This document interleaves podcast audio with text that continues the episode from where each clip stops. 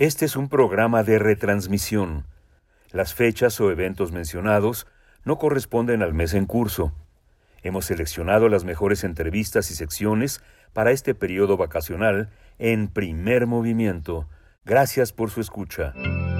Radio UNAM presenta Primer Movimiento. El mundo desde la universidad. Hola, buenos días. Buenos días eh, a todos nuestros amigos y amigas a los radioescuchas de primer movimiento en esta gran estación universitaria. Hoy estamos dándole la bienvenida también, como todos los días, de 6 a 7 de la mañana a la Radio Universidad de Chihuahua, que nos escuchamos en tres ciudades. Cada una tiene su programación, pero justamente en esta eh, alianza, en este acuerdo con Radio UNAM en primer movimiento, Ciudad Cuauhtémoc, Ciudad Juárez y la gran ciudad de Chihuahua comparten la misma programación durante una hora. Y en este espacio es eh, cada viernes, es de radioteatro, es de complacencias musicales también, así es que pueden enviar a nuestras redes sociales esa manera en la que nos ponemos en contacto cada mañana sus peticiones para esta mañana todavía hay espacio. Primer movimiento. Hacemos comunidad. El historiador e investigador Miguel León Portilla, fallecido en octubre de 2019, es considerado un experto en el estudio del pensamiento y literatura náhuatl. Su obra, La filosofía náhuatl, estudiada en sus fuentes bajo la orientación del padre Ángel María Garibay, es uno de los, eh, lo convirtió en uno de los grandes expertos del náhuatl. El filósofo Miguel León Portilla reconoció que empezó a estudiar náhuatl con Garibay y gracias a ello pudo acercarse a lo que pensaban algunos tlamatimine o sabios que se planteaban preguntas existenciales.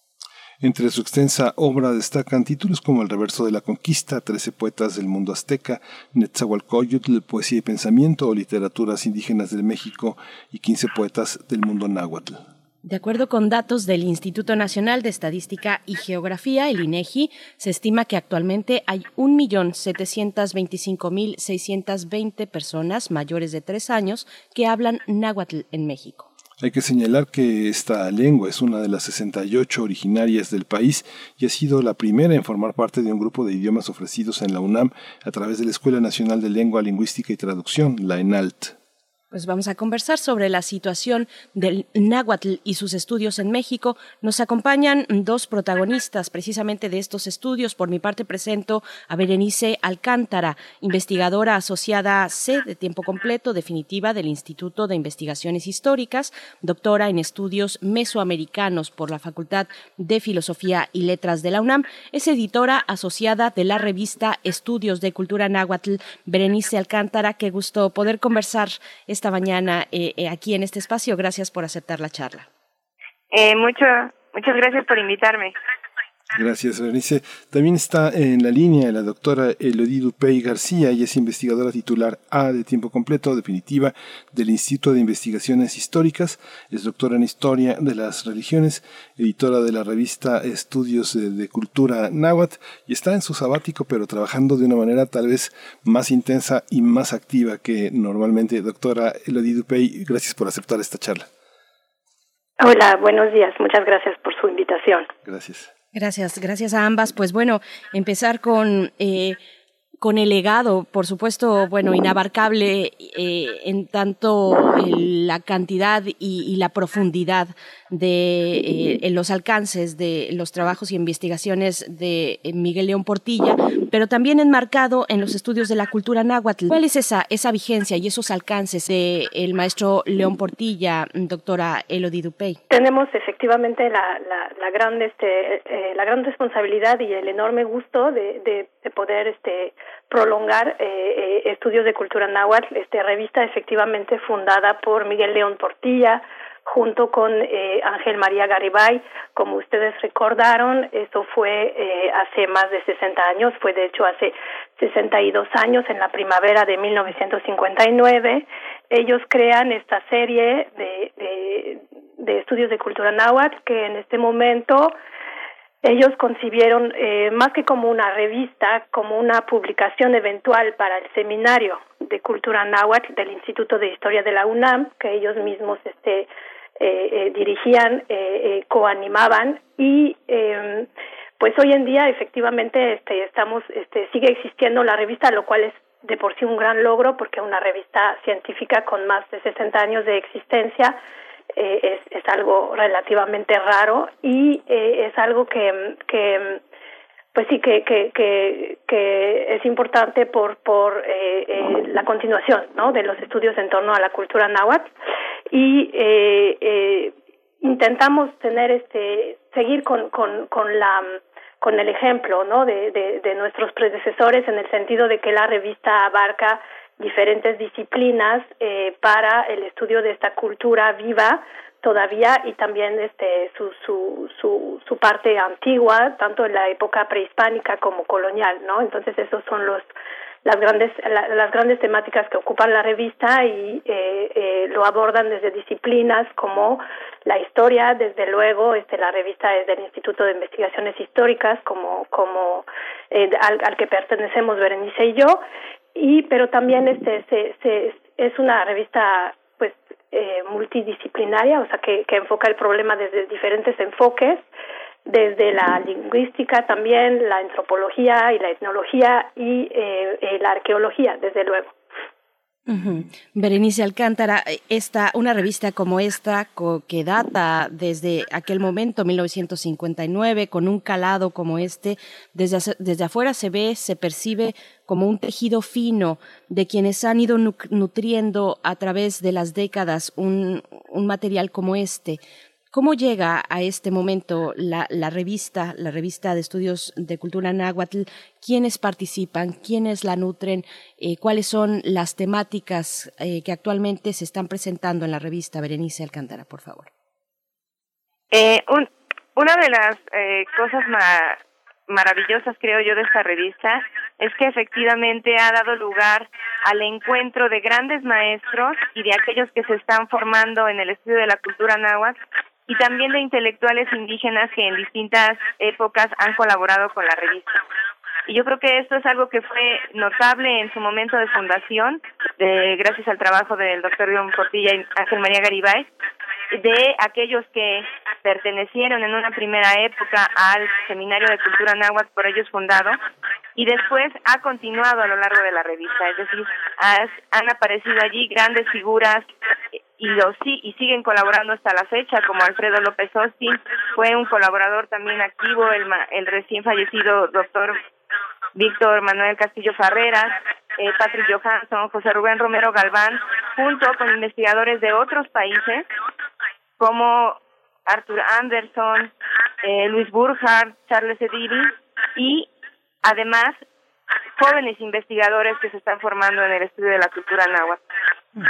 Y las temáticas que se abordan son eh, pues son eh, son los estudios históricos particularmente estudios eh, y esto es una de las peculiaridades de esta revista que nació precisamente para para estudiar textos en lengua náhuatl para ponerlos al alcance de los lectores y para hacerlos el origen de los estudios estudios históricos y de estudios literarios entonces, este acercamiento a la lengua, este acercamiento a los textos, este acercamiento a la historia, es algo que permanece en todos los trabajos de esta revista hasta la actualidad. Si bien en la actualidad también ha habido cabida para una gran cantidad de acercamientos desde el punto de vista arqueológico y particularmente desde algo que es muy que está muy en boga el día de hoy, que son los estudios materiales, es decir, distintos estudios que se hacen sobre las piezas arqueológicas, sobre los códices, análisis de materiales, análisis de pigmentos, que están arrojando una gran cantidad de conocimientos acerca de cómo eran estos objetos y de cómo era la cultura que los que los hizo en el pasado.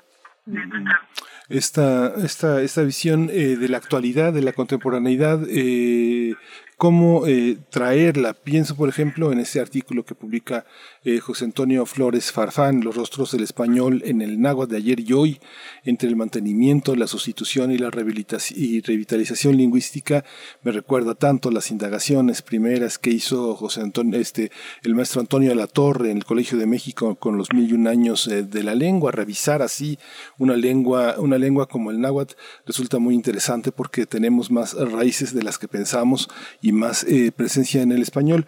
¿Cómo, cómo entender esta contemporaneidad del náhuatl en, entre nosotros, eh, doctora Berenice Alcántara?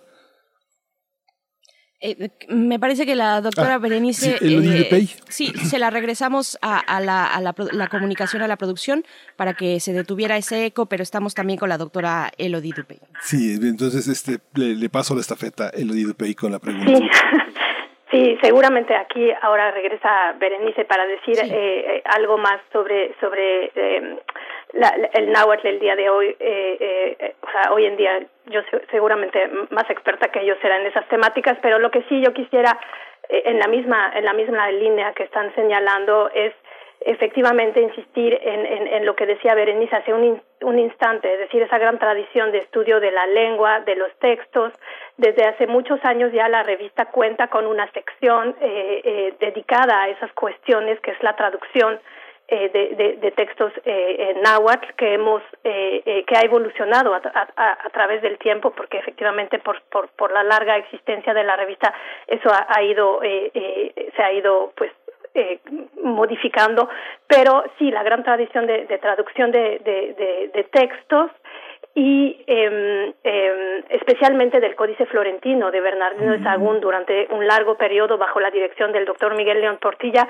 Y hoy en día esta sección que, que se titula Estudio, Paleografía y Traducción de Documentos Nahuas pues está enfocada en eso, en estudiar, eh, eh, eh, como su, su nombre lo indica, en, en, en ofrecer eh, la traducción de, de toda una serie de documentos históricos escritos en esta lengua, muchos de ellos eh, inéditos, eh, muchos de algunos de ellos a veces traducidos por primera ocasión. Entonces, efectivamente, eso es, es como lo, lo, señalaba Berenice, una de las grandes originalidades de la revista, eh, eh, el ofrecer este tipo de, trabajo de traducción filológico que permite un acercamiento a la historia eh, de, la, de, de, de, de los antiguos nahuas desde sus propias palabras, ¿no? Y eso es fundamental para comprender eh, los sistemas de pensamientos, para comprender este, la, construcción de categorías en esas sociedades antiguas, el poder acercarse a su propia expresión en su propia lengua y eso es algo que valoramos muchísimo en la, en la revista y que, y que tiene pues largos días eh, en- por enfrente porque, porque pues es, es, es un trabajo que, que, que en el mismo eh, en, la, en la misma línea trazada por este eh, Miguel León Portilla, eh, eh, Ángel María Garibay y los demás especialistas que mencionó Berenice sigue teniendo eh, muchos muchos estudiosos y, y cada vez más estudiantes formándose en esas cuestiones, ¿no? Y no sé si haya regresado Berenice Sí, para decirles unas palabras sobre el lengua el, el náhuatl en- el día de hoy. Sí, comentaba Berenice, comentaba bueno esta dificultad de tener esta este espacio de la paleogra- paleografía en muchos archivos del país no se cuenta con esta esta esta posibilidad de hacer paleografía de nuevos documentos novohispanos o, o- indígenas. Lo que le planteaba eh, a Eloy eh, eh, eh, Elodie que te fuiste de la línea, era esta asociación que hacía con los mil y un años de la lengua de Antonio de la Torre sobre las raíces de nuestra lengua que están planteadas en el trabajo de José Antonio Flores Farfán, como los rostros del español en el náhuatl de ayer y hoy están entre, entre nosotros. ¿Cómo influye, cómo, cómo, cómo moldea la revista estas búsquedas, Berenice? en la época antigua era muy diverso al momento de la llegada de los españoles.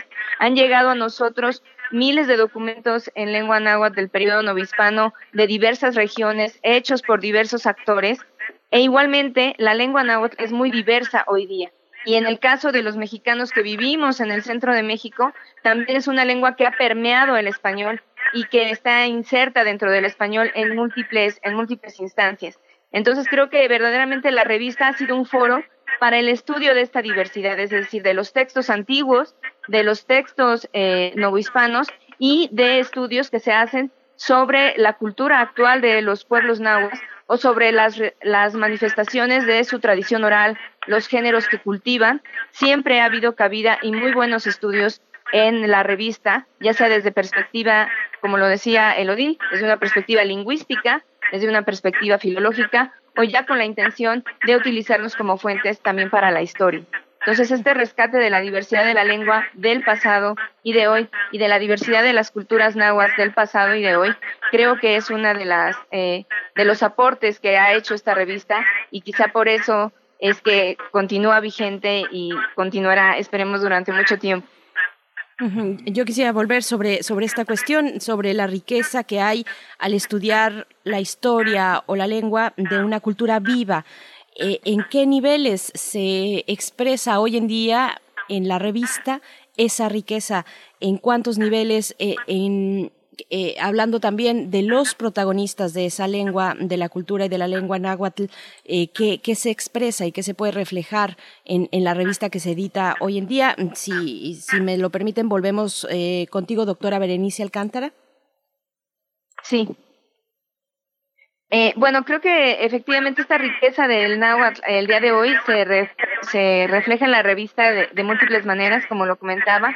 Una es a partir de una serie de estudios, tanto de una perspectiva etnográfica, antropológica eh, y lingüística, que retoman eh, o que analizan precisamente eh, realizaciones actuales, realizaciones orales propias de los pueblos actuales, costumbres, instituciones, formas de organización, y estos artículos llegan continuamente a la revista. Es decir, creo que casi en todos los números de la revista se da precisamente esta convivencia entre estudios que a lo mejor tienen una perspectiva teórica, estudios arqueológicos, estudios que se acercan a los textos del pasado y estudios sobre prácticas y sobre textos de los pueblos nahuas actuales. Entonces de ahí podemos precisamente tener idea de la profundidad de la cultura y de su vigencia y, de su vitalidad hasta el día de hoy. Doctora Elodie Dupey, también preguntarle sobre la sociedad mexicana. La sociedad mexicana que, bueno, es una revista que se funda en 1959, donde se tenían ciertas eh, consideraciones sobre lo nacional, sobre lo mexicano, y cómo esto, pues por supuesto, desde la política orquestado, pues ha, influido, ha permeado en la sociedad mexicana, cómo esta sociedad mexicana ha caminado. Eh, qué contrastes encontramos con respecto a los estudios que se expresan en la revista y lo que vemos afuera, el comportamiento, las expresiones, la cultura, las consideraciones de una sociedad mexicana del siglo XXI. Em, creo que lo, muy interesante de Estudios de Cultura Náhuatl es que desde hace varios años esta revista está disponible para eh, todo el todo público interesado en en leerla, es decir, es una, una revista que se encuentra disponible en línea, en, en open access, o sea, es decir, no hay, eh, lo cual eh, amerita ser subrayado porque es algo relativamente eh, no, no diría raro, pero si no es tan común, o sea, es una revista libre, de libre acceso, eh, se encuentra en libre acceso y eh, eh, es una revista que creo que encuentra bastante eco en el, en el público eh, no, no, o sea, no académico, más allá, mucho más allá de, de, los investigadores, lo los estudiantes desde luego la leen, pero, pero es una revista que creo que gracias a la, a la, a la importancia de la figura del doctor León Portilla tuvo mucho, o sea, tuvo mucho, eh, eh, fue, fue, fue muy conocida por parte del público desde hace mucho tiempo y si bien es muy especializada, tiene eh, eh, tiene artículos que por su diversidad, como lo subrayábamos hace rato, siempre creo que hay algo disponible para el público, eh, eh, para el interés de cada uno en, en, estudios de cultura náhuatl. Es decir, como comentaba hace un momento Berenice, este es casi eh, casi en cada cada número de la revista se encuentra algún eh, eh, algún trabajo sobre eh, las culturas actu o sea, las, las culturas sí, las sociedades este náhuatl actuales, pero casi siempre también tenemos algún trabajo de historia del arte o de arqueología, se han reportado muchísimos de los hallazgos este, del, del, del, de las excavaciones llevadas a cabo en el Templo Mayor en la Ciudad de México, en la revista, eh, un gran, este, un gran eh, eh, colaborador de la revista, alguien que ha aportado muchísimo eh, a la revista gracias a su amistad con el doctor Miguel León también es Leonardo López Luján, ¿no? O sea, ha sido este miembro del consejo editorial durante bastante tiempo y eh, muchísimos de los hallazgos este de, de este de este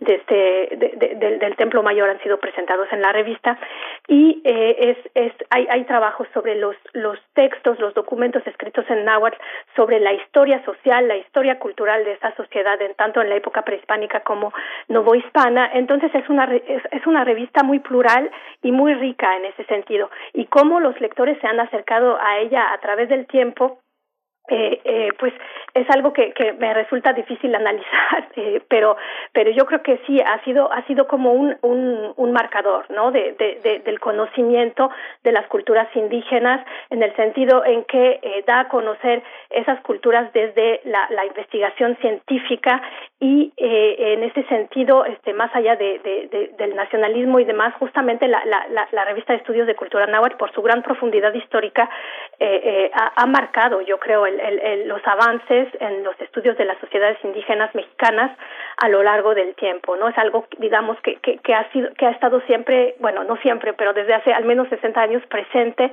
en el estudio de estas, este, de estas sociedades indígenas a lo largo de, la historia misma, de la historiografía, ¿no? De esta, de, del estudio de, la, de los indígenas en México. Esta visión también de, los, de los debates al interior de la revista, ¿qué es, es en este número 60? La tradición del debate está presente. ¿Quiénes debaten hoy sobre, eh, sobre las cuestiones del náhuatl? ¿Cómo es el diálogo de nuestros investigadores con el mundo internacional? Muchos investigadores en el terreno, por ejemplo, de la cultura maya, eh, hubo un momento en el que prácticamente los mayistas más eh, renombrados, con mayores reflectores, estaban en Alemania o en Francia.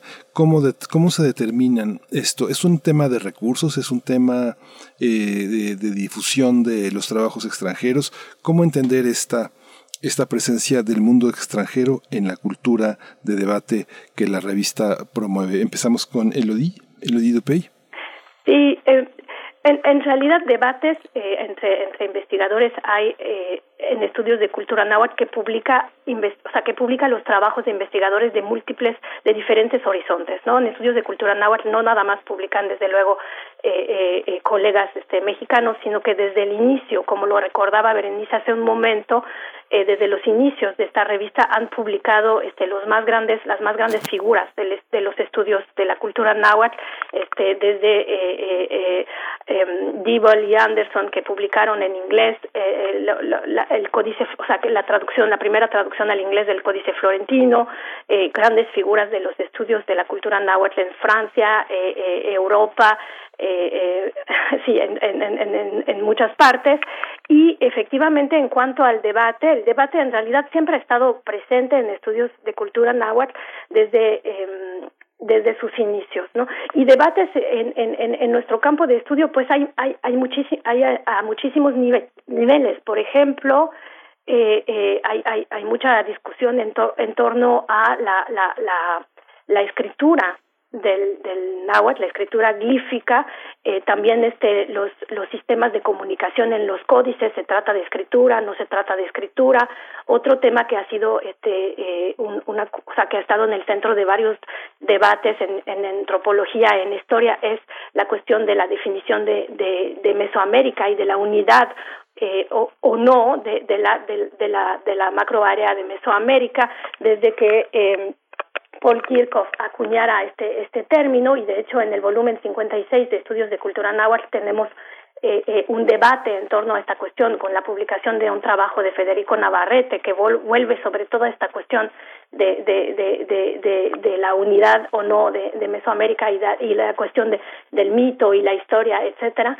Y efectivamente en el último volumen de, de, estudios de cultura náhuatl, el volumen 60, tenemos la reflexión de varios, eh, eh, de algunos colegas en torno a la cuestión, al uso que se deben de dar a las fuentes eh, novohispanas, a las fuentes eh, algunas fuentes históricas creadas durante el periodo colonial para abordar eh, eh, eh, la mitología náhuatl prehispánica, ¿no? Y cuál es el valor de estas fuentes y qué eh, lectura crítica se tiene que dar a estas fuentes para poder utilizarlas para analizar el pasado prehispánico, ¿no? Entonces, yo creo que estudios de cultura náhuatl justamente es lo que hace su su vitalidad es es el, el estar siempre publicando esos trabajos de, de, de, de, colegas que, que, que, se encuentran en diferentes partes del mundo con diferentes sensibilidades para el estudio de esas cuestiones, diferentes escuelas también de, de, de, formación y eh, eh, eh, pues por eso se reflejan en esa revista los, los debates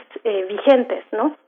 En la comunidad internacional, Berenice, ¿quiénes son los, eh, qué, cuáles son los espacios más interesados en, el, en la dimensión de las eh, lenguas originarias y en particular del náhuatl? ¿Con ¿Cuál es el diálogo? Que, ¿Con quiénes están dialogando ustedes como eh, editoras? ¿Quiénes son las grandes figuras en este momento que inscriban sus estudios al interior de sus propias universidades y espacios de aprendizaje y de investigación? Bueno, eh, uno de los eh, espacios académicos con los que hay más diálogo, eh, particularmente sobre los estudios sobre la cultura y la lengua náhuatl, es en los Estados Unidos. Es decir, donde en varias universidades hay muy, muy, renombrados investigadores, como en la Universidad de Albany, donde está Luis Burkhardt, o en, la Universidad de Los Ángeles y en otras universidades donde están algunos de los discípulos de James Lockhart, eh, que se abocaron precisamente al estudio particularmente de textos novohispanos.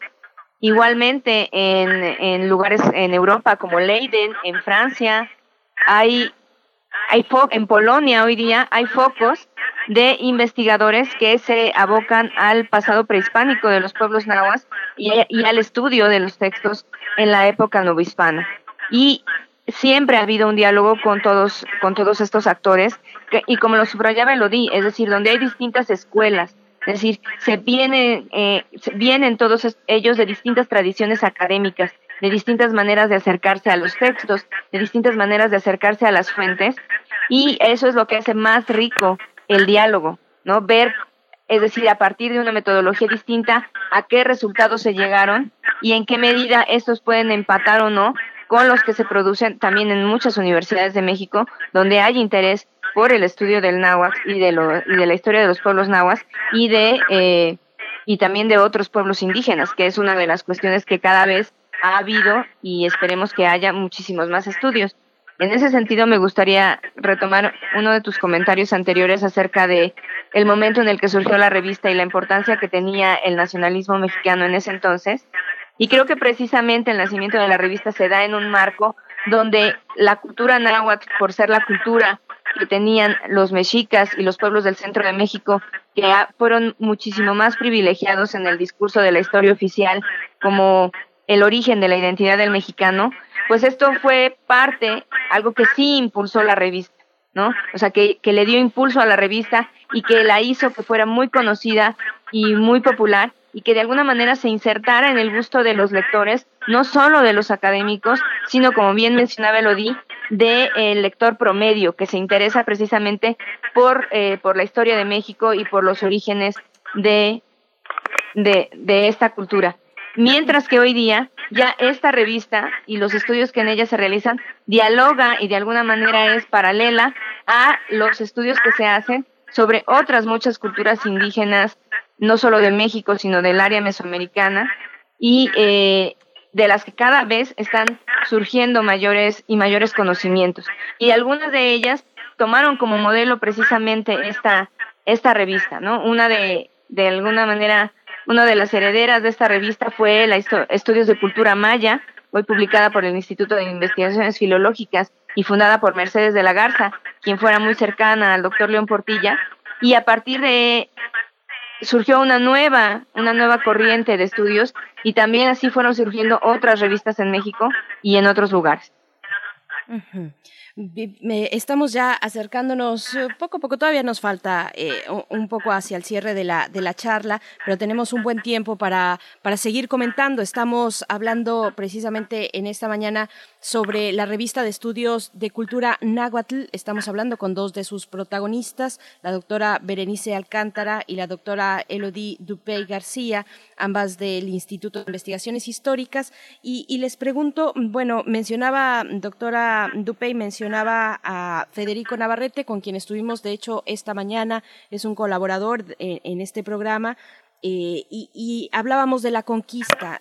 mi pregunta es, ¿cómo se suma la revista a los tantos y tantos eventos sobre los 500 años de, de, la conquista, que voy a poner como una palabra entrecomillada, precisamente porque la pregunta es esa, cómo se, se suma la revista y qué debates vigentes y nuevos se abren propositivos con respecto a nuestro entendimiento, nuestra memoria o la memoria construida en torno al evento de la llamada conquista. Mm, es para cualquiera de las dos, tal vez con usted, doctora Elodie Dupey, pero también me interesaría mucho saber lo que nos puede compartir Berenice Alcántara.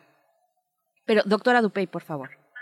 Sí, sí. Em, pues en realidad, este, em, Estudios de Cultura Náhuatl, al ser una revista que, mm, que no tiene un funcionamiento basado en, en, la publicación de, de, secciones temáticas, o sea, o de dossier temáticos, no tiene, no ha tenido ni, ni, ni, ni, va a tener en los próximos números algún dossier justamente dedicado a estas cuestiones, aunque estemos en el pleno momento de la conmemoración de, de, este acontecimiento, ¿no?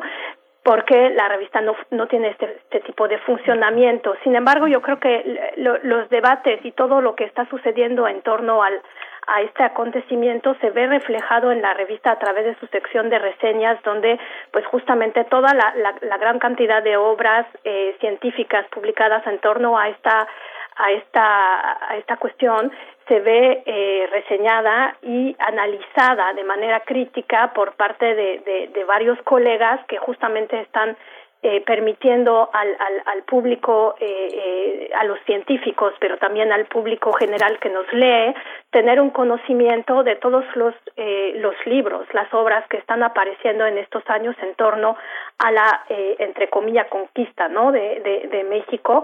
Yo creo que es la forma en que en estudios de cultura náhuatl le estamos contribuyendo a, este, a esto, y porque efectivamente no ha habido, por, por, porque la revista no funciona de esta manera, algún, este, algún dossier dedicado a este asunto asunto, eh, pero no sé si Berenice quiera decir algo más al respecto.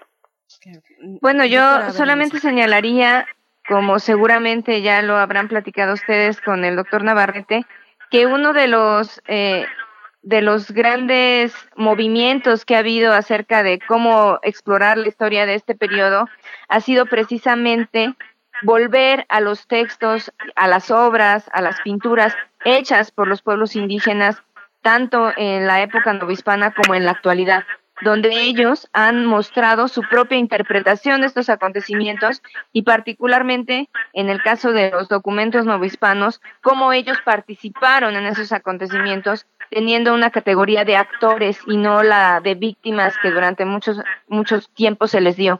Y entonces creo que esto de manera sutil se refleja en muchos de los estudios que aparecen en la revista, porque precisamente se concentran en el estudio minucioso de documentos novohispanos para mostrar qué es eh, de qué manera ellos vivieron estos acontecimientos y de qué, de qué manera ellos construyeron su propia historia acerca de ellos. Y volverlos precisamente voces que formen parte de este diálogo de, en algunos casos, de opiniones que se están dando eh, actualmente acerca de este proceso histórico. Esta, esta visión también eh, que, que, no está sujeta a una temporalidad, ¿cómo, eh, cómo, cómo determina eh, el trabajo en relación con los propios archivos? Hay un momento en el que la, la indagación en los archivos devela muchas cosas que, que, no, que no se esperan.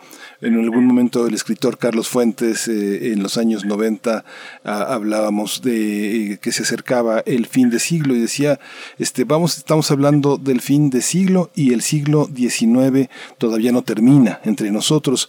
El, el tema novohispano y el náhuatl, este, ¿terminó con la Nueva España? ¿Terminó con el México moderno?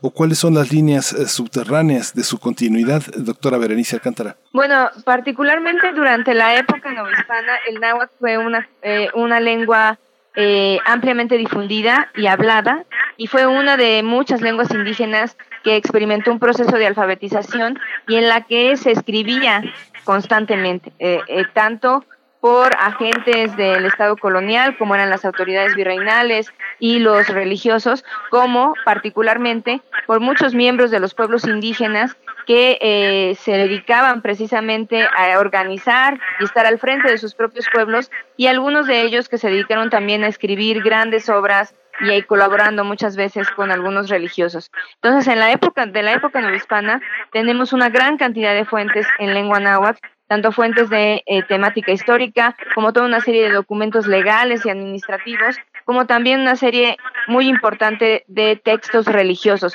vinculados con la religión católica y cómo ésta fue siendo adoptada y practicada por los propios pueblos.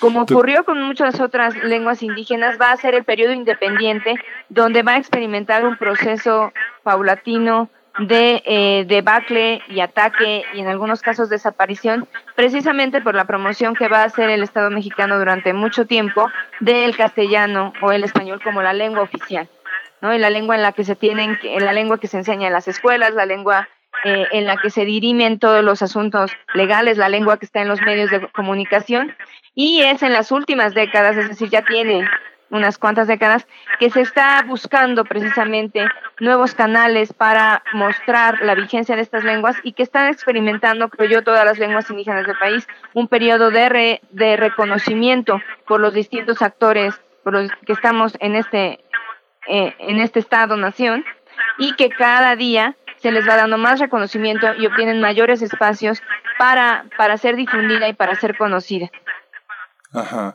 Hay una, pues, estamos ya en el último, ya en la última eh, ronda de, preguntas, pero yo quería preguntar desde el punto de vista del investigador, no sé, me da la impresión, doctora Lidupey, que hay una, hay una, hay una visión híbrida en muchos investigadores que tienen un apellido extranjero y un apellido latino, mexicano, hay una, o español, hay una parte en la que estos ejemplos, estos estudios nos ayudan a entender también otros procesos en las propias lenguas eh, europeas. Por ejemplo, el alemán o el francés están muy difundidos, pero no sé a quiénes les puede interesar aprender rumano o húngaro o checo. Es algo que tiene que ver con la prosperidad de una conquista como concepto, de una, de una gran difusión, de una gran guerra que se ha querido presentarse como vencedores o como vencidos. ¿Cómo, eh, cómo ilumina la revista estas zonas en otros eh, contextos lingüísticos como el europeo, por ejemplo? Estudios de Cultura Náhuatl es, es una revista que, que como que en la que publican, como decíamos hace hace un momento, eh, muchos colegas de otras partes y es una revista que, que es eh, leída yo que hice mis estudios en el extranjero este lo puedo o sea, lo puedo confirmar por por todos los interesados en estas cuestiones cuando se encuentran fuera de México. Es una revista de referencia desde luego definitivamente para todos los interesados en, en, las sociedades indígenas del México eh, eh, eh prehispánico a, a, la actualidad no entonces eh, no sé si si eso era el, el, el, el tenor de la pregunta pero sí, o sea, es una revista que, que, que, que está en el que está en el mero centro del, del, del debate, como decíamos, y que eh, eh, sí es leída, este, este, es leída desde luego en, en otras partes y el hecho de que esté en, en, acceso abierto desde luego ayuda muchísimo a eso, ¿no? Cuando nada más estaba en formato impreso, pues todo estaba tal vez más complicado. Pues no tenemos más que agradecerles a ambas su, su tiempo, su generosidad yo comentaba en el chat que tenemos interno del programa, eh, perdón la autorreferencia, pero nada más decía en esta cuestión de de que también la doctora Elodie Dupey, entre comillas, la palabra eh, conquista, nos ha tocado también con Federico Navarrete, nos ha tocado con distintos invitados e invitadas. Ese es un giro que es muy interesante de abordar, de analizar, mirar eh, las, las culturas en, ese tenor actualmente en el, en el siglo XXI es, es muy interesante, de verdad, y el trabajo que desarrollan en la revista de estudios de cultura náhuatl, pues bueno, es fundamental para, para guiarnos y es un, es un faro que, que trasciende no solamente en nuestro país, sino en otros lugares. Así es que todo nuestro agradecimiento por este tiempo, por esta, por esta charla. Doctora Elodie Dupe García, gracias por estar con nosotros. Muchas gracias.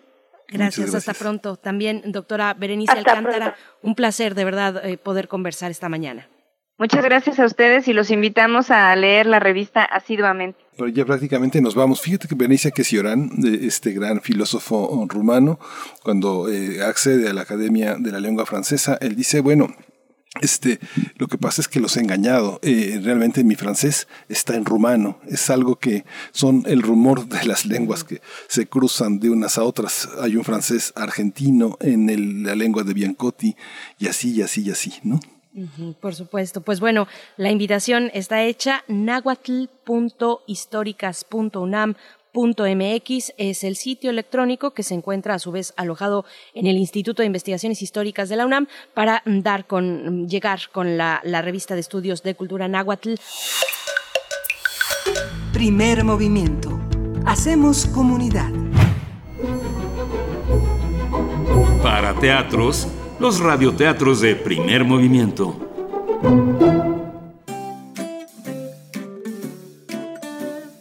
Jojo y el color de los olores. Autor Bruno Hates. Ilustraciones Manuel Monroy. Traductor Diana Luz Sánchez. Editorial Fondo de Cultura Económica. Año 1999. País Francia. Esa mañana Jojo dormía, es decir, casi. Oía el flip-flap de las ruedas de los coches y comprendió que ese día llovía en la ciudad. Por los ruidos de la mañana, supo que se le había hecho tarde, pero por el olor del pan tostado, se dio cuenta de que el desayuno estaba listo y se levantó de una buena vez. De camino a la escuela, Jojo pensaba. Los olores y los ruidos tienen un color. Como el plic plic de las gotas de la lluvia, el shh de los huevos en el sartén y el clac clac de la tostadora. Aunque cierre los ojos, sé dónde estoy. Ah, frente a la rosticería. Huele a pollo rostizado. Ahora en la panadería. Hay un sabroso olor a pan caliente. En su primera suposición, Jojo no estaba equivocado. Había pasado delante de la rosticería. Sin embargo, se equivocó en la segunda. No estaba en la panadería, sino delante del puesto de periódicos, siguiendo a un hombre que había comprado el pan para el desayuno. Si estoy en la panadería, debo estar en la esquina de la calle de las Lilas. Doy vuelta a la derecha y la escuela está al fondo. Pero como Yoyo estaba en el puesto de periódicos, en lugar de la esquina de la calle de las Lilas, estaba en la esquina de la calle Claveles. Y lo que se encontraba al fondo no era la escuela, era el zoológico. ¡Ah! Aquí están las rejas de la escuela. Ah, ¿Quién se habrá puesto ese perfume? ¿Leticia? ¿Eloísa? Sin embargo, Alberto no se bañó. Dijo Yoyo mientras pasaba delante de una jardinera de flores y enfrente de la jaula de una cabra montés. Yoyo escuchó un gran escándalo en la jaula de los monos y creyendo que eran sus amigos, se acercó corriendo a ellos. ¿Qué tal, muchachos? Juego a adivinar dónde estoy sin ver.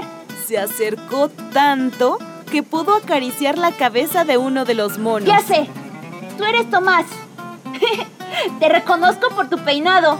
Y Tomás, en la primera oportunidad que tuvo, le robó su mochila a Yoyo. Eso no es gracioso. Devuélvemela. Se lo diré a la maestra. Mi nariz me dice que estoy frente a los baños. Dos puertas más adelante está la sala de maestros. Yoyo pasó delante de la jaula de las llenas, de la bodega, y estaba a punto de entrar a la jaula del león. ¡Maestra! ¡Me quitaron mi mochila! Abrió la jaula y el león dio un gran rugido que asustó a Yoyo, quien salió huyendo y dejando la jaula abierta. Aún no quería abrir sus ojos. ¡Uy! Me equivoqué. Era la oficina del director. A esta hora la maestra ya debe de estar en clase. ¡Ay! ¡Ay, ay, ay, ay, ay! Luisa debió dejar tirada su cuerda para saltar a medio patio. ¡Uy, uy, uy! uy. Yoyo había tropezado con la manguera con la que regaban las flores y al caer pudo esquivar al león que había saltado para atraparlo. El león furioso volteó hacia Yoyo, quien encontró en la punta de la manguera la forma de abrirla y así dejarlo empapado y con la melena goteando. El león, triste por lo que le había ocurrido, volvió a su jaula. Pero, ¿qué le puso Eloísa en la orilla de la cuerda? ¡Una pistola de agua! ¡Qué traviesa! Rápido, a clases. Ya se me hizo tarde. De esta forma, Yoyo se dirigió a lo que él suponía era el salón de clases, pero terminó entrando al museo. Discúlpeme, maestra. Se me hizo un poco tarde porque... ¿No me responde? Bueno, abriré los ojos. Yoyo casi se desmaya cuando vio que delante de él, en vez de su maestra, había un gigantesco esqueleto de un tiranosaurio rex. Yoyo corrió de inmediato a la salida buscando el camino de regreso. Se me hizo tarde miles de años. Debí equivocarme en alguna parte. Ese día, Yoyo aprendió que lo único que pasa y que no hace ruido, ni tiene olor y no lo podemos ver, es el tiempo. Y que por eso necesitábamos de todos nuestros sentidos. ¿Eh? ¿Podría ayudarme a cruzar la calle, por favor? Con gusto, señor. Y que era nuestro deber ayudar a quien de verdad le hacía falta uno. Yoyo y el color de los olores. Autor Bruno Hates. Ilustraciones Manuel Monroy. Traductor Diana Luz Sánchez. Editorial Fondo de Cultura Económica.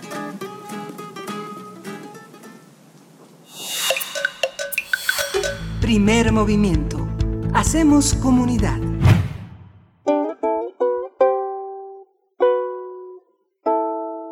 Buenos días. 2 de octubre no se olvida.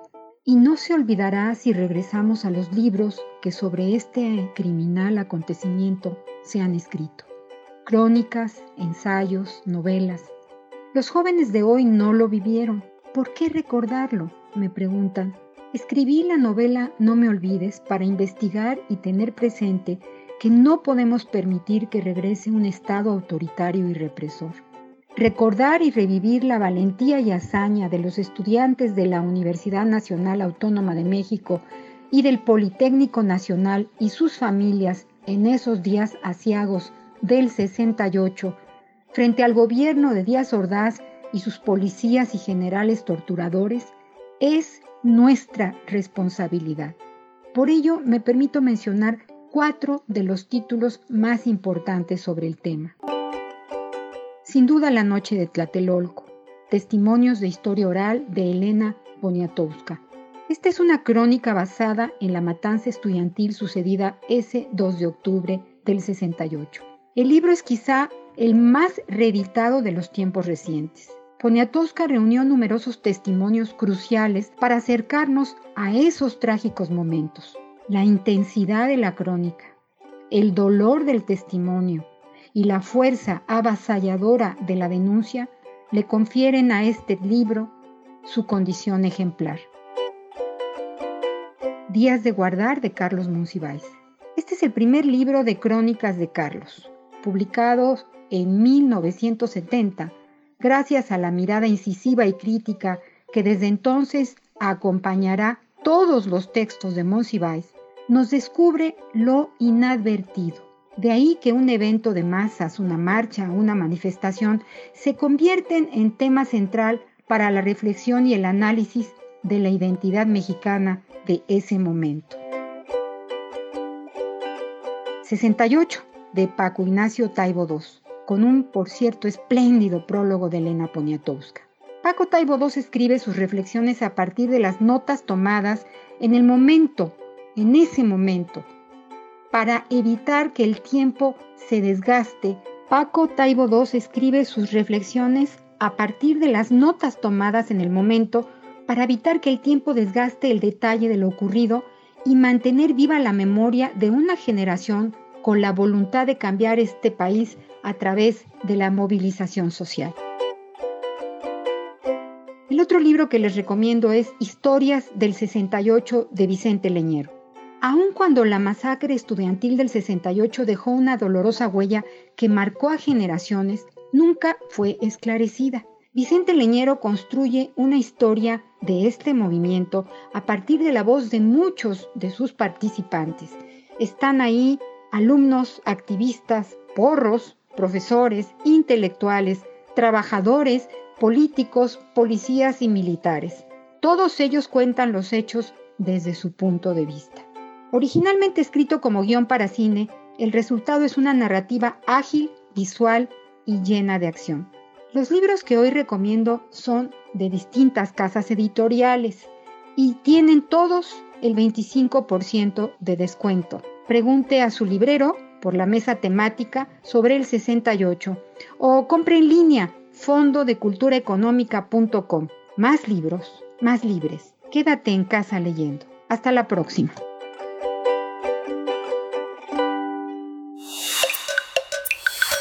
Primer movimiento. Hacemos comunidad.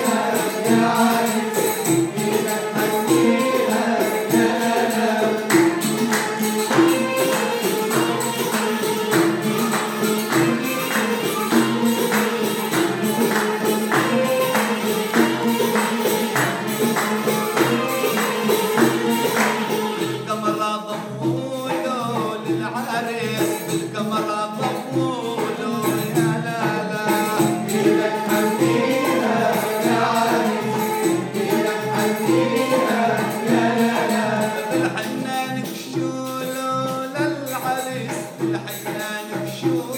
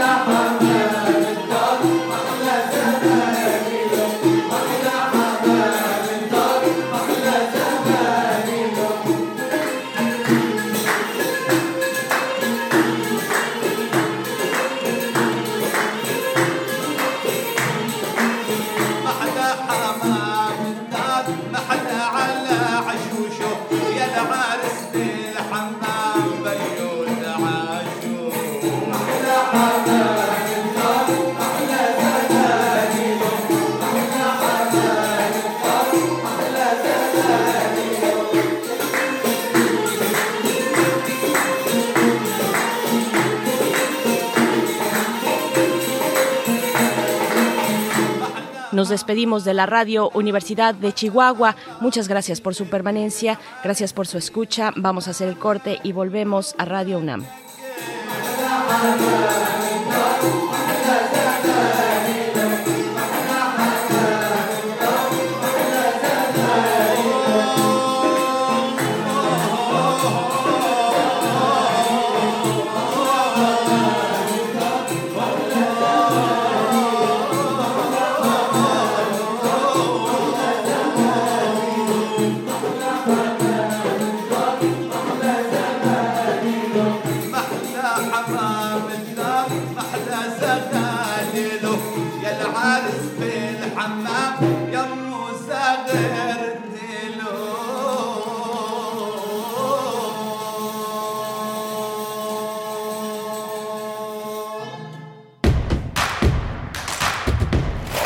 Encuentra la música de primer movimiento día a día en el Spotify de Radio UNAM y agréganos a tus favoritos.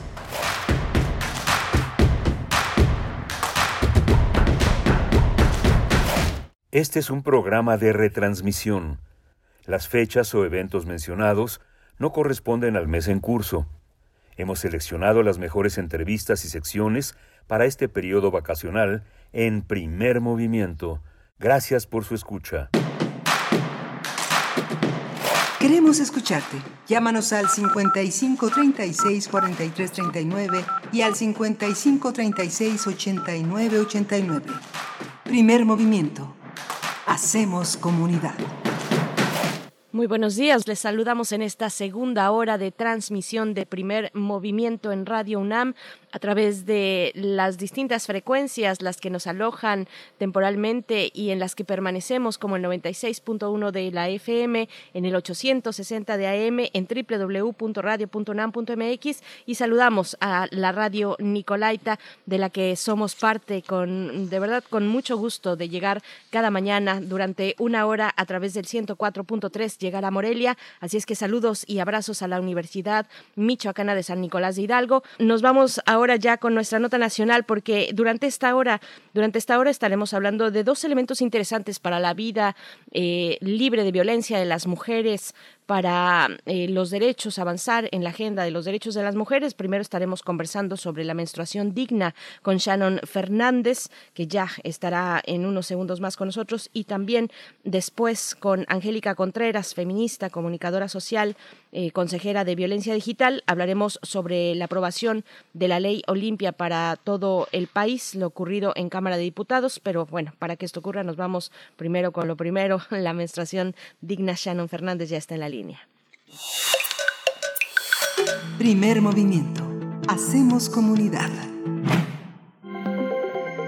Nota Nacional. Con 432 eh, votos a favor, cero en contra y una abstención, la Cámara de Diputados aprobó el dictamen de menstruación digna en el que se propone la gratuidad de productos de gestión menstrual en el país. La propuesta es una reforma a la Ley General de Educación, con el objetivo de promover, en coordinación con las autoridades sanitarias correspondientes, la salud y gestión menstrual mediante diversas acciones. Algunas de estas gestiones contemplan facilitar en planteles educativos públicos de educación básica y media superior del país el acceso gratuito a toallas sanitarias, tampones y copas menstruales. Con esta iniciativa se busca posicionar la discusión en torno a la menstruación de manera pública, debido a que se trata todavía de un tema tabú. El eje principal del dictamen es poder garantizar el acceso a productos de gestión menstrual en el ámbito educativo, luego de que se negara exentar el pago de IVA en este tipo de productos durante la pasada discusión y aprobación de la Ley de Ingresos y del Presupuesto de Egresos de 2021. El pasado 2 de marzo, el Congreso de Michoacán aprobó reformas a la Ley de Educación Local para garantizar el acceso a productos de higiene menstrual en escuelas públicas. Fue el primer estado de la República en aprobar esta iniciativa. De acuerdo con Fundar, una mujer necesita 360 toallas o tampones promedio al año. Ese gasto puede representar hasta 700 pesos, 720 pesos anuales para ser cubierto de manera adecuada, equivalente al 5% del total de gastos de un hogar del 10% más pobre de México. Bien, pues vamos a conversar sobre la ley de menstruación digna y sus implicaciones. Este día nos acompaña a través de la línea Sharon Fernández. Ella es politóloga y administradora pública por la Universidad Iberoamericana. Es integrante y socia de la colectiva feminista Indecibles, que lucha contra la violencia de género. Se especializa en prevención de trata de personas y los derechos de los niños y adolescentes en México. Actualmente es consejera de Sin Trata Ibero y forma parte del Parlamento de Mujeres de la Ciudad de México. Qué impresionante todo lo que haces. Sharon Fernández, ¿cómo estás? Bienvenida a Primer Movimiento. Hola, buenos días. Muchas gracias por la invitación. Buenos días, Sharon. Gracias. Bueno, esta, esta, esta ley, eh, esta, este dictamen de menstruación digna tiene muchísimas, muchísimas consecuencias eh, de darle visibilidad a, a, todo esto. ¿Podrías hablarnos de, de esa parte? ¿Qué, ¿Qué es lo que se gana con esto? Sí, claro. Pues primero, gracias por, por abrir el espacio a estos temas tan importantes que justo como quienes eh, militamos en esta lucha, creemos que es fundamental que se, abre, se hable sobre esto, ¿no? En la agenda pública, en los medios de comunicación, en las casas, porque a veces nos parece como muy sorprendente que 2021 apenas esté pasando esto sobre eh, garantizar el derecho a la a, la justicia menstrual, ¿no? Eh, como lo, como lo vemos, lo vemos como de dos puntos, para hablar como de justicia menstrual y hablar de los productos de gestión menstrual, como la lucha que ha habido históricamente para quitarle el tabú a la menstruación. Y entonces justo cuando hablamos de menstruación digna lo dividimos como en estas dos partes, como una parte eh, toda, todas las cuestiones ideológicas que hay alrededor de la menstruación, quitarle los tabús, quitarle eh, la vergüenza que hay, quitarle el que no se puede hablar, quitarle el que eh, las mujeres y las personas menstruantes tengamos que eh, salir con estos productos a escondidas, ¿no? Y por otra parte está esta eh, gran acción que es eh, abogar por la justicia menstrual desde las instituciones, que el acceso a los productos de gestión menstrual deje de ser un privilegio para algunas cuantas y sea una realidad para todas eh, las mujeres y las personas menstruantes, porque como bien mencionaban en la introducción, pues cuando hablamos de quiénes tenemos acceso a los productos de gestión menstrual, estamos también llegando a una problemática de desigualdad económica, ¿no?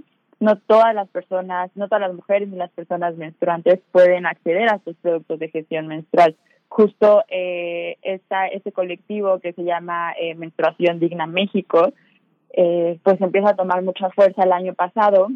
La verdad es una acción eh, maravillosa de mujeres organizadas en alianza con organizaciones de la sociedad civil y con legisladoras que posicionaron estos temas en el Congreso y eh, toman como muchísimo más fuerza por esta iniciativa que tenían de quitarle el IVA a los productos de gestión menstrual, que no pasa en septiembre del año pasado en Cámara de Diputados, la, la desechan eh, con bastantes argumentos un poco eh, cuadrados sobre que el país no estaba como para solventar esos gastos por la pandemia y si bien se entiende, pues también se entiende que justo esos eh, eh, no que no todas las personas tengan acceso a sus productos de gestión menstrual, pues provoca una brecha de desigualdad muy grande, ¿no? Justo las mujeres utilizan el 5% de sus gastos totales en las compras de estos productos.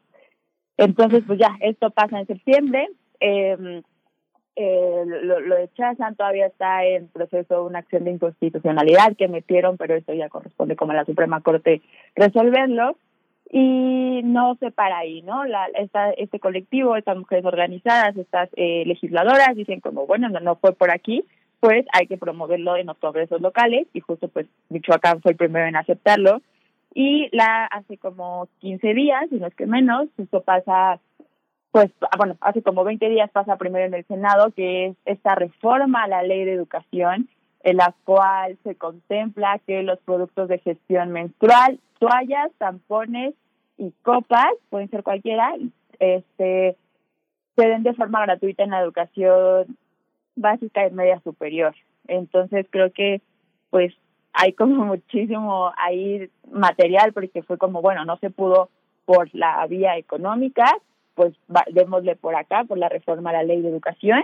Y lo que contempla este colectivo de menstruación digna son tres acciones. Justo una es quitarle el IVA a todas las toallas sanitarias y los tampones, a los productos de gestión menstrual. Dos, eh, asegurar el acceso para todas las mujeres y las personas menstruantes. Eh, tres, justo que se hable sobre la menstruación digna, se, se cambie la perspectiva que hay y las autoridades puedan brindar información acerca de, de esta materia. Entonces, pues por ahí va todo. Eh, ahora, pues espera que se implemente justo como, ahora creo que es como complejo porque pues justo los, las y las, eh, las niñas eh, no están yendo a la escuela, pero sin duda quienes estamos como de este lado lo vemos como un gran avance para cambiar la historia de las futuras generaciones. Sharon Fernández, ¿por qué, ¿por qué es una cuestión pública?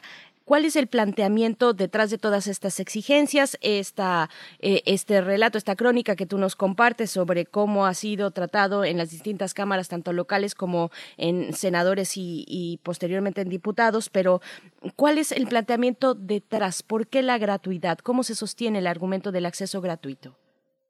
Pues mira, como yo lo entiendo, es esa parte como de, bueno, es, es, es esa parte de la desigualdad económica, ¿no?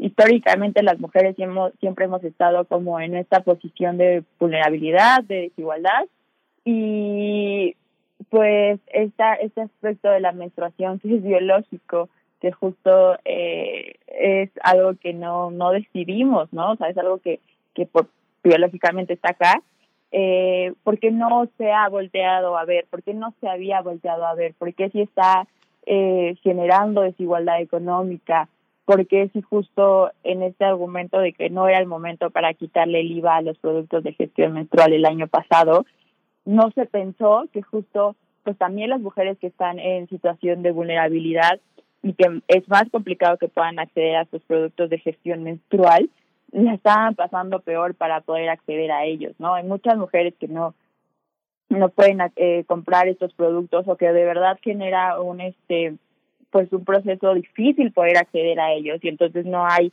a mí no me gusta hablar de, de higiene menstrual, ¿no? Sino por eso justo hablamos como de productos de gestión menstrual, pero pues es básicamente por procesos de desigualdad económica en la que no, no se voltea a ver esta parte como de, de la menstruación se ha pensado como algo privado, como algo tabú, como algo con un fuerte estigma que nunca se consideró dentro de lo público cuando lo es, cuando es un sector muy privilegiado quienes podemos acceder a los productos y no se está y se está dejando de lado a otras mujeres y a otras personas menstruantes.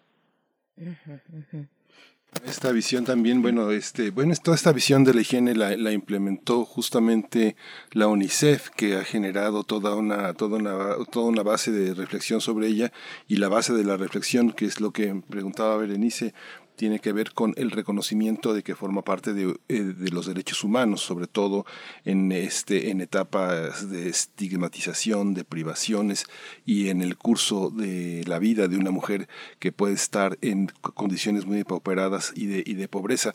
Pero también eh, visibiliza este Sharon eh, muchos aspectos culturales. Vivimos en un mundo de una heterogeneidad religiosa importante. En el judaísmo hay una, hay una visión, en el islam, en el cuerpo evangélico, en el cuerpo católico. ¿Cómo se visibiliza eh, eh, a una mujer sangrante en estos, en estos horizontes y cómo impacta en nuestra vida pública, en nuestra vida, sobre todo escolar, donde las niñas se hacen muchas preguntas? Fíjate que Perú publicó un manual en relación con la UNICEF muy interesante cada cuatro preguntas que se hacen los hombres, las niñas se hacen 20 preguntas. Es algo muy interesante. Uno se da cuenta de la desigualdad eh, de importancia que tiene el fenómeno.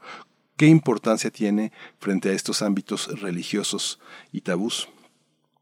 Pues mira, justo eh, sí, el, el 28 de mayo es el Día Internacional de la Higiene Menstrual y es bien interesante cómo, cómo se percibe ese día, ¿no? No como un día de, a ver, tienen que ser muy limpias y tienen que usar tal producto, porque es parte de, de todo esto, ¿no? De En esta parte de la menstruación digna también abogamos porque cada mujer, cada niña, cada persona menstruante use el producto de gestión menstrual de su preferencia, por toda esta imposición que hay ahorita como de, no, pues todas usemos la copa menstrual sin pensar eh, con unos lentes de interseccionalidad si realmente este este producto es para todas y para todos no entonces justo eh, este día de eh, internacional de la higiene menstrual va más allá de, de algo limpio sino justo como dijiste algo de concientización sobre todo esto. Por otro lado eh, esa esa pregunta que me haces pues eh, sí, hay religiones en donde todavía, como en, en el Corán, en la Biblia lévico, donde todavía viene como la menstruación como algo tabú, ¿no? Como si estás eh, menstruando no puedes eh, acceder a los templos religiosos, no puedes agarrar el Corán. Creo que todavía hay una imposición ideológica muy grande alrededor de esto y que como todo tema tabú es una lucha constante el poder modificar estos pensamientos pero creo que se están haciendo grandes esfuerzos para hacerlo. Te pediría también, eh, Sharon, que mm, nos compartas lo que tiene que ver con la educación básica. ¿Qué tipo de modificaciones, de implementaciones, de materiales se proponen? ¿Cómo está perfilándose en la ley y qué proponen las colectivas eh, como la que en la que tú eres integrante indecidibles que hace un momento me costó trabajo eh, decirlo bien pero mm, cuéntanos sobre estos planteamientos dentro de la educación básica porque vaya que podemos pasar en esas edades momentos muy complicados las mujeres y las personas eh, menstruantes cuando, cuando se habla precisamente de un periodo menstrual, cuando eh, estamos en el periodo de menarquía, en fin, hay todo tipo de historias al respecto. ¿Cómo está apoyando esta ley en ese sentido a, las chicas en, en, las escuelas? ¿O cómo estaría implementándose esta ley en ese sentido? Pues mira, eh, lo, que se plantea justo es esta, es esta reforma a la ley de educación, en la cual se contempla la gratuidad de los productos de gestión menstrual y viene justo, no, no viene solo como, viene productos de gestión menstrual, no viene como toallas gratis para todas, viene justo se, se piensa adecuarse a los contextos, eh, toallas, tampones, copas. Eh, ¿Por qué? Porque alrededor del mundo el del, del 10 al 20% de las niñas eh, prefieren como no estar en otros lugares, ¿no? Cuatro de cada diez niñas prefieren estar en otro lugar de la escuela cuando están menstruando, no, no, no se sienten cómodas. Entonces, eh, se contempla esa reforma en la cual se, se ve la gratuidad, pero también se ve eh, la concientización y el dar información acerca de la menstruación para justo pues ir modificando estos aspectos eh, estructurales que hay alrededor de ella. Ahora, pues se piensa hacer como, por ejemplo, en Michoacán estaba pensado hacerse de manera paulatina hasta llegar a, que a todas y a todos llegara. Eh, ahora justo lo, lo que estamos eh, abogando es eh, en, en contexto pandemia, pues hay niñas que justo pues no no están eh, no están todavía en los planteles educativos, entonces pues a partir de la implementación veremos cómo cómo se va dando pero algo que sí eh, estamos eh, como eh, mencionando mucho es esta parte de la ley, de, de, que no todo se queda en la legislación, ¿no? Porque puede haber esta, esta reforma, pero si no hay presupuesto después para que estos productos puedan estar en los planteles, pues ya hablaremos de otra gran problemática y por eso es importante no no dejar de hablar qué está pasando en relación a la a los productos de gestión menstrual en el país. Hay una parte también que tiene que ver eh, eh, con, con, un avance desde la perspectiva feminista, reconocer un cuerpo que tiene transiciones muy evidentes, distintas a, a los de los hombres, y como bien eh, señalaba Berenice, es, es, es, un ciclo que pasa a, a, lo largo de la vida, después de la vida reproductiva, de, cuando se acerca a una edad adulta donde se pierde ya la capacidad reproductiva, hay todo, una, hay todo un vínculo. La historia de la menstruación es una historia también de la, de la desigualdad. Desde el punto de vista del feminismo, eh, para la educación de las mujeres frente a la defensa de sus propios cuerpos, de sus decisiones, ¿qué impacto tiene también esto en que en una escuela los niños reconozcan a una mujer con todas estas transiciones, que además es su compañera y que no tiene que ser un motivo de exclusión? Sí, creo que es bien grande y, justo eh, creemos que si bien no se logró hace el año pasado, hace unos meses, la, la, el que les quitaran el IVA los productos de gestión menstrual, lo cual iba a ser pues enorme para todas las mujeres y las personas menstruantes en el país. Desde eh, los feminismos, sí vemos un gran logro y un gran avance que ahora, por lo menos en, en estos, eh, en la educación básica y media superior, se vaya a lograr la gratuidad, porque aparte de la cuestión económica y aparte de esta, estos, estas cosas de desigualdad, pues que puedan eh, tener esa información que yo tengo 23 años y no la tuve. Yo justo fui una de las eh, niñas adolescentes que tenía que salir con la toalla escondidas o que si se manchaba era como lo peor del mundo y tenía que irte mamá por ti porque nadie te hablaba de eso, ¿no? O sea, no pasaba de que te dijeran que si que si llegaba tu periodo entonces ya era como que lo que marcaba que podía quedar embarazada, ¿no? Y entonces creo que justo eh, históricamente hubo muy poquita información, hubo muchísimo estigma alrededor de esto y pensar en nuevas generaciones que pues lo vean como es algo, es algo normal, es un proceso biológico, pues es muy es muy potente y sí genera y esperanzador y sin duda se agradece justo todo el, trabajo que han hecho desde Menstruación Digna México. Y me respondí la pregunta pasada de Berenice, pues desde los colectivos justo están estamos creando muchísima eh, conciencia alrededor de esto, ¿no? Me acuerdo que el año pasado, justo en el marco del Día Internacional de la Higiene Menstrual, eh, vimos este documental que habla sobre eh, el fin de la sentencia, o sea, como la traducción en español creo, donde justo eh, se, se ve como que el poder caminar hacia una justicia menstrual eh, se nota como algo muy poderoso en esta época cuando pues no debería de ser así porque pues es, es normal y se tuvo que volver a ver desde antes pero sin duda aunque lo veamos como que vamos tarde para futuras para para futuras generaciones y para las personas que mujeres, personas eh, menstruantes que se quedaron atrás o que han vivido estos momentos de desigualdad, no poder acceder a los productos, al ser estigmatizadas, y al ser hasta violentadas por esto, pues va a cambiar muchísimo la historia y por eso creo que es bien grande que en el sistema educativo vayamos a tener esto.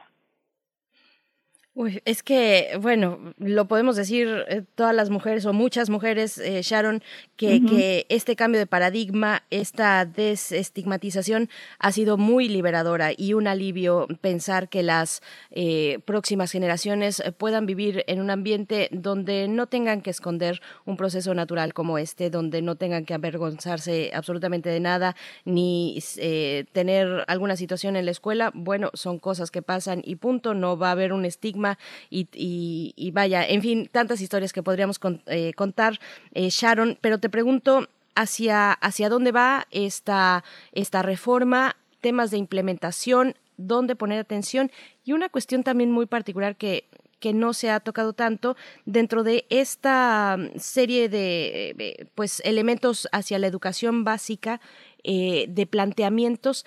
Se encuentra incluida la menstruación libre nos podrías comentar un poquito sobre eso hacia dónde va pues está eh, ya se eso sí es muy importante como ya terminó su su proceso legislativo, por lo menos en, en las dos cámaras. Primero llegó a Cámara de Senadores, después eh, Cámara de Diputados.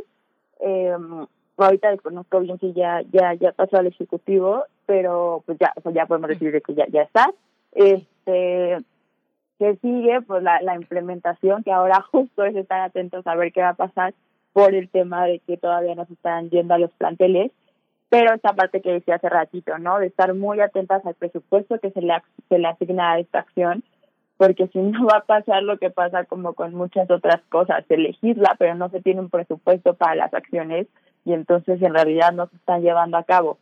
Eh, desconozco ahorita lo de la, la, este, la menstruación libre, por esa parte justo como de se ha pensado y se ha escrito la ley desde unos ojos de interseccionalidad, en la cual te digo que lo que sí estoy segura que contempla es eh, toallas, tampones y copas, porque no se no se impone una forma de en la que tú eh, gestiones tu, tu menstruación, que es lo que ahora, eh, por lo menos, por ejemplo, en la Ciudad de México pasó con la parte de la implementación de la de la prohibición de los plásticos de un solo uso, ¿no?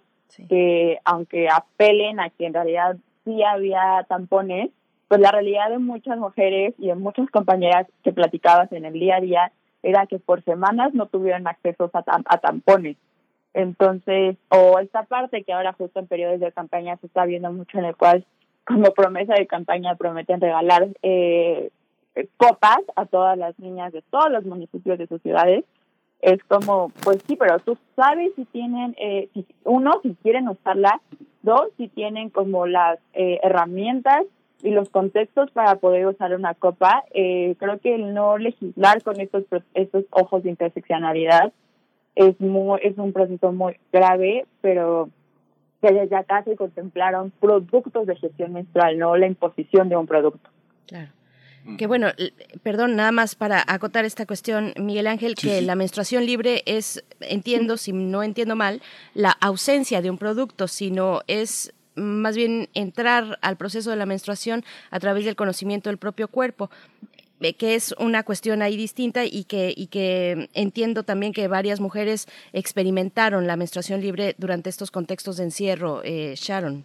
Sí, sí, sí, claro, es, es así como lo dices, es eso. Eh, la verdad, también creo que pues es, es complejo, porque como, como puede ser algo novedoso para algunas, porque pues, justo desde hace varias generaciones se impuso el usar un producto por esta parte de la higiene, ¿no? Por esta parte de la higiene como algo limpio y la menstruación como algo sucio. Entonces, eh, por eso estaban ahí presentes los productos, pero hay quienes ahora eh, están eh, pues tomando esta práctica de la menstruación libre. Sí, sí, justo antes de la pandemia, no sé, países que tienen tanto atraso, ¿no? En, esa, en ese aspecto como Israel, por ejemplo, donde la debate, el debate del propio ministro de Salud implementa el, el, conservadurismo más ortodoxo, generando campañas de publicidad, colocando a figuras muy conocidas del espectáculo, con la necesidad de hacer baños de pureza. La idea de la mujer impura, de la mujer que debe de ocultarse, de que debe avergonzarse, es, es algo que permea en muchísimas sociedades y justamente es la parte religiosa que no, no, no alcanza a evolucionar con sus fieles. ¿no? La, gente puede tener una fe, puede ser devota, puede abrazar su religión de una manera muy digna, pero hay aspectos que sí, justamente en la incorporación a Occidente, la mujer queda reducida a nada. ¿no? Pues eh, Sharon Fernández, eh, te agradecemos, agradecemos esta charla, de verdad muy interesante. Hay que estar atentos, atentas a la implementación de esta reforma, de lo que se pueda compartir también ya una vez regresemos eh, físicamente, presencialmente a las aulas. Y pues bueno, de verdad es, es todo un camino muy interesante. La ley de menstruación digna, la dignidad en esta parte de la vida de las personas que menstruan, las personas menstruantes. Sharon Fernández, politóloga, administradora pública de la Universidad Iberoamericana, integrante de la colectiva feminista Indecidibles. Muchas gracias por tu presencia esta mañana. Muchas gracias. Hasta pronto. Bueno, hay que seguir a, esta colectiva. Si tienen ustedes mayor interés, bueno, ahí está, arroba indecidibles. La pueden encontrar en sus redes sociales. Están en, en Instagram y también en Twitter, Miguel Ángel. Sí, vamos a ir, vamos a ir con música. Vamos a escuchar de Kenny G. ¿Se acuerda de Kenny G? My Favorite Things.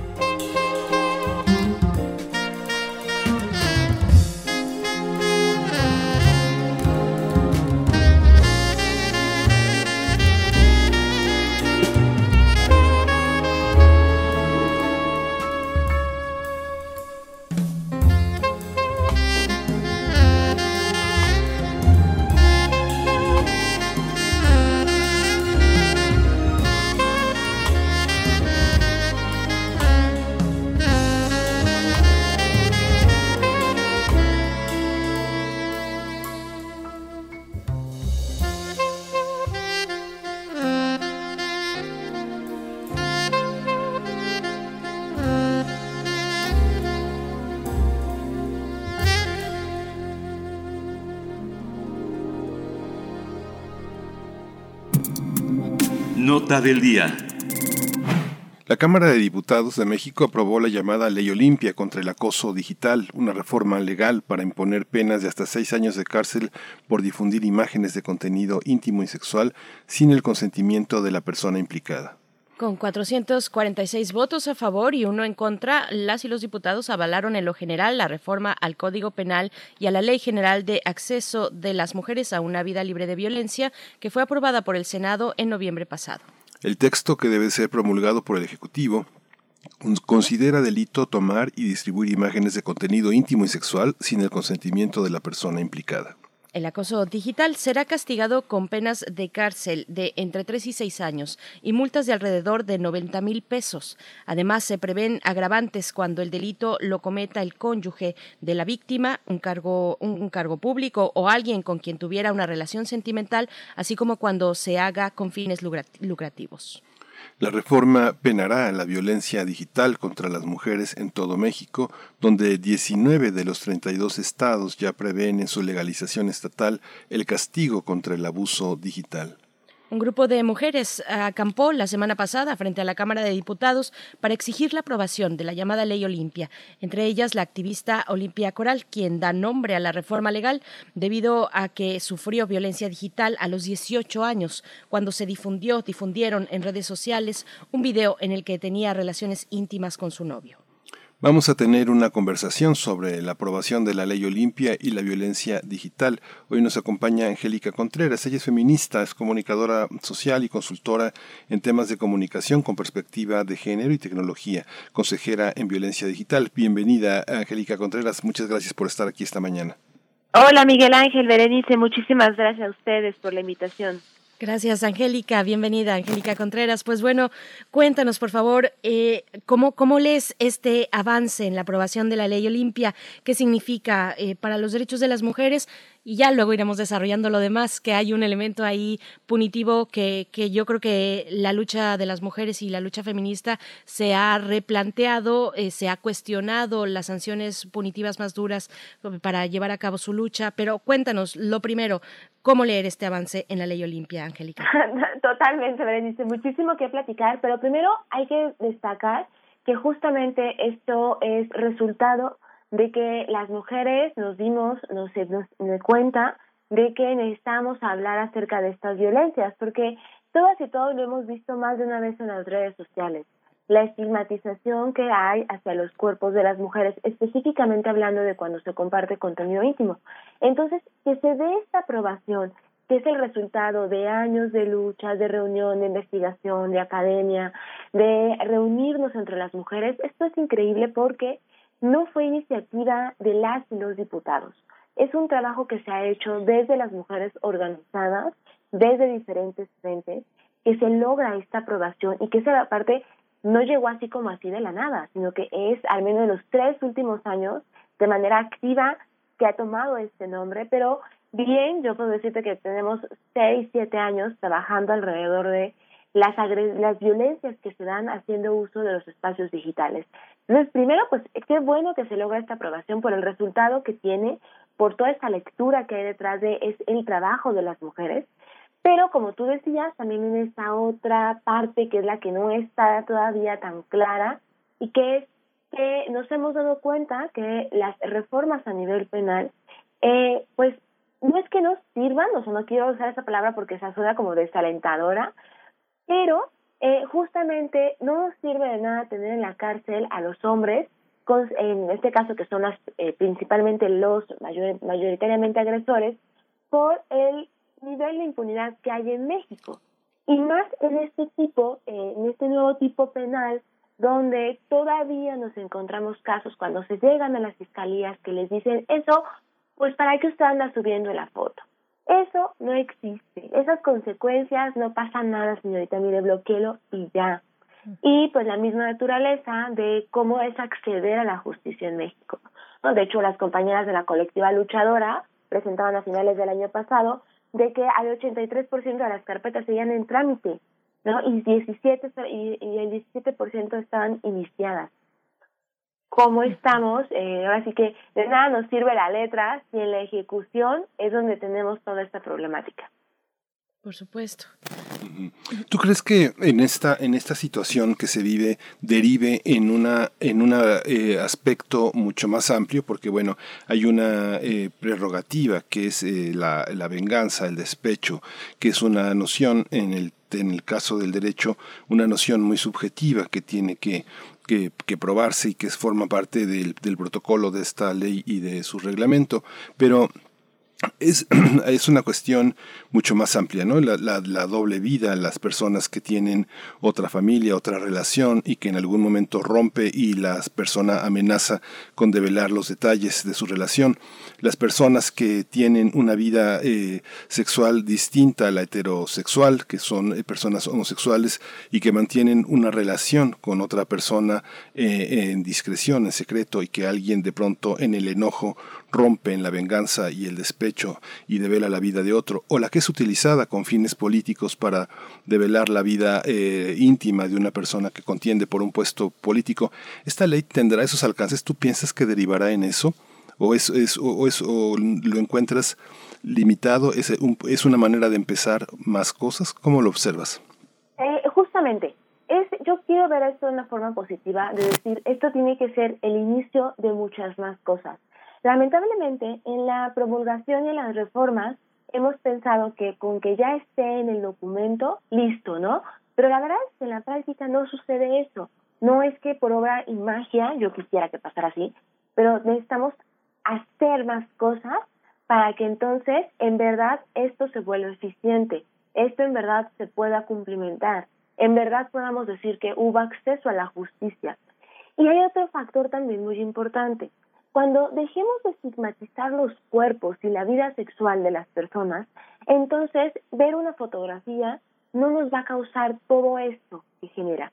¿Por qué? Porque no importa si, están ahorita, por ejemplo, ustedes en Ciudad de México, yo estoy en Aguascalientes, o las personas que se encuentran en cualquier punto de, en México, sigue, seguimos sin poder y saber hablar de la sexualidad. Imagínense lo que implica llevarla a lo digital, peor tantito. O sea, no tenemos esa esta apertura de decir, bueno, pues no pasa nada. Pero además esta carga de género, que eso también es muy importante. ¿Por qué? Pues porque sabemos que la carga que hay hacia que un cuerpo expuesto de una mujer, pues ahí está. Y creo que mediáticamente conocemos muchos casos de qué pasa cuando se, cuando se expone el cuerpo de un hombre, masculinamente, heterosexualmente hablando, y qué pasa cuando se expone el cuerpo de una mujer. El discurso que hay, la narrativa que hay en esto es completamente diferente. Pero otra cosa, y esa es una de las cosas que decíamos mucho acerca de esta reforma. La violencia digital no es exclusivamente compartir contenido íntimo sin autorización. La violencia digital implica una serie de agresiones, violencias que se dan haciendo uso total o parcialmente de plataformas, redes sociales, mensajería, correo electrónico, etcétera, que puede ser desde el acoso, la extorsión, el hostigamiento, la suplantación de identidad, el acecho. Hay al menos 13 tipos de violencia digital que se dan haciendo uso de esto. Y esta reforma nos hace creer que solamente se da de un tipo, compartir contenido íntimo. Entonces, cualquier otra cosa que pase, ¿dónde queda? Esa era una de las críticas que teníamos, a, que tenemos, que teníamos a esta reforma, y ya fue aprobada, que justamente tenemos que ver más allá de. Y más allá de también implica en que no podemos quedarnos únicamente con la letra. Necesitamos, por ejemplo, lo que les decía anteriormente, cómo se va a capacitar y sensibilizar ahora a las fiscalías, centros de justicia, todo lo que es el, eh, el mando único también desde las policías, eh, porque además las policías cuentan con sus policías cibernéticas, de sensibilizar en decir, esta serie de conductas son también violencia. En casos podría yo contarles de que llegan las chicas a querer denunciar con sus evidencias, con capturas de pantalla y les dicen, eso le pasa a usted por andar mandando la foto. ¿No? La culpa es de usted, ¿para qué le manda la foto a un desconocido? Y etcétera. Mientras no logremos estos cambios estructurales, entonces lo que tengamos en la ley pues se va a estar bien chido, ¿no? Porque pues sí que padre que ya quedó, pero ¿cómo le decimos a la mujer de calle, o sea, a la mujer que, a, a las que nos está escuchando, a las que son estudiantes, a las que, a, las que están en cualquier espacio, que van a poder ir a, sus, a su fiscalía y van a poder ejercer su derecho? Eso es lo que nos va a faltar. ¿Cómo, ¿Cómo se ha agravado, Angélica Contreras, en estos momentos de pandemia este fenómeno? Las personas, eh, pues ahora con el encierro, ejercen y expresan su sexualidad a veces mm, pues por la vía digital, porque la sana distancia es lo que toca y lo que corresponde hacer. Eh, pero hay quien, hay quien dice, mm, bueno, pues para qué comparten sus fotos, sobre todo comentarios dirigidos a los más jóvenes, a las más jóvenes, ¿no? Que son los que naturalmente utilizan las vías digitales para comunicarse. Eh, hay una parte en la que también hay que sensibilizarnos como sociedad, sensibilizarnos a nosotros mismos frente, frente a pues este fenómeno que se da en pandemia. ¿Cómo lo ves? Totalmente. A ver, la práctica, hay una, hay una malinterpretación que hacemos de la práctica del sexting, que el sexting es un delito, el sexting es un pecado y el sexting es malísimo, nadie lo haga. A ver, el sexting es un ejercicio de nuestra, eh, de nuestros derechos, es decir, cómo yo decido desde esa decisión cómo reproducir eh, la imagen de mi cuerpo en sonido, en video, en foto. Y ahora en pandemia ha incrementado totalmente, o sea, yo he visto el incremento que se ha dado de, de, esta práctica del sexting, vaya, totalmente. Yo antes decía, así yo practico sexting, y ya así como de, ¡Ah! ¿no? Que me, o vean con cara de, ¡Ah! mala mujer. Hoy en día les lo digo y es como de, ay, pásame los tips, ¿no? De hecho, me acuerdo que hicimos un catálogo de sexting en tiempos de virus, bueno, y se ha compartido N cantidad de veces. Y tenemos que justamente ver eso, a ver, desde el estigma que hubo desde la sexualidad, ahora también se da desde lo digital. Y es justamente eso, ¿cómo vamos a informar de decirles, a ver, pues desde una, desde una práctica de una relación sexual física, puede haber un tema de un embarazo, puede haber un tema de una infección, una, una enfermedad de transmisión sexual, etcétera. Desde lo digital también puede haber una consecuencia, como que esta, este contenido se haga mal uso.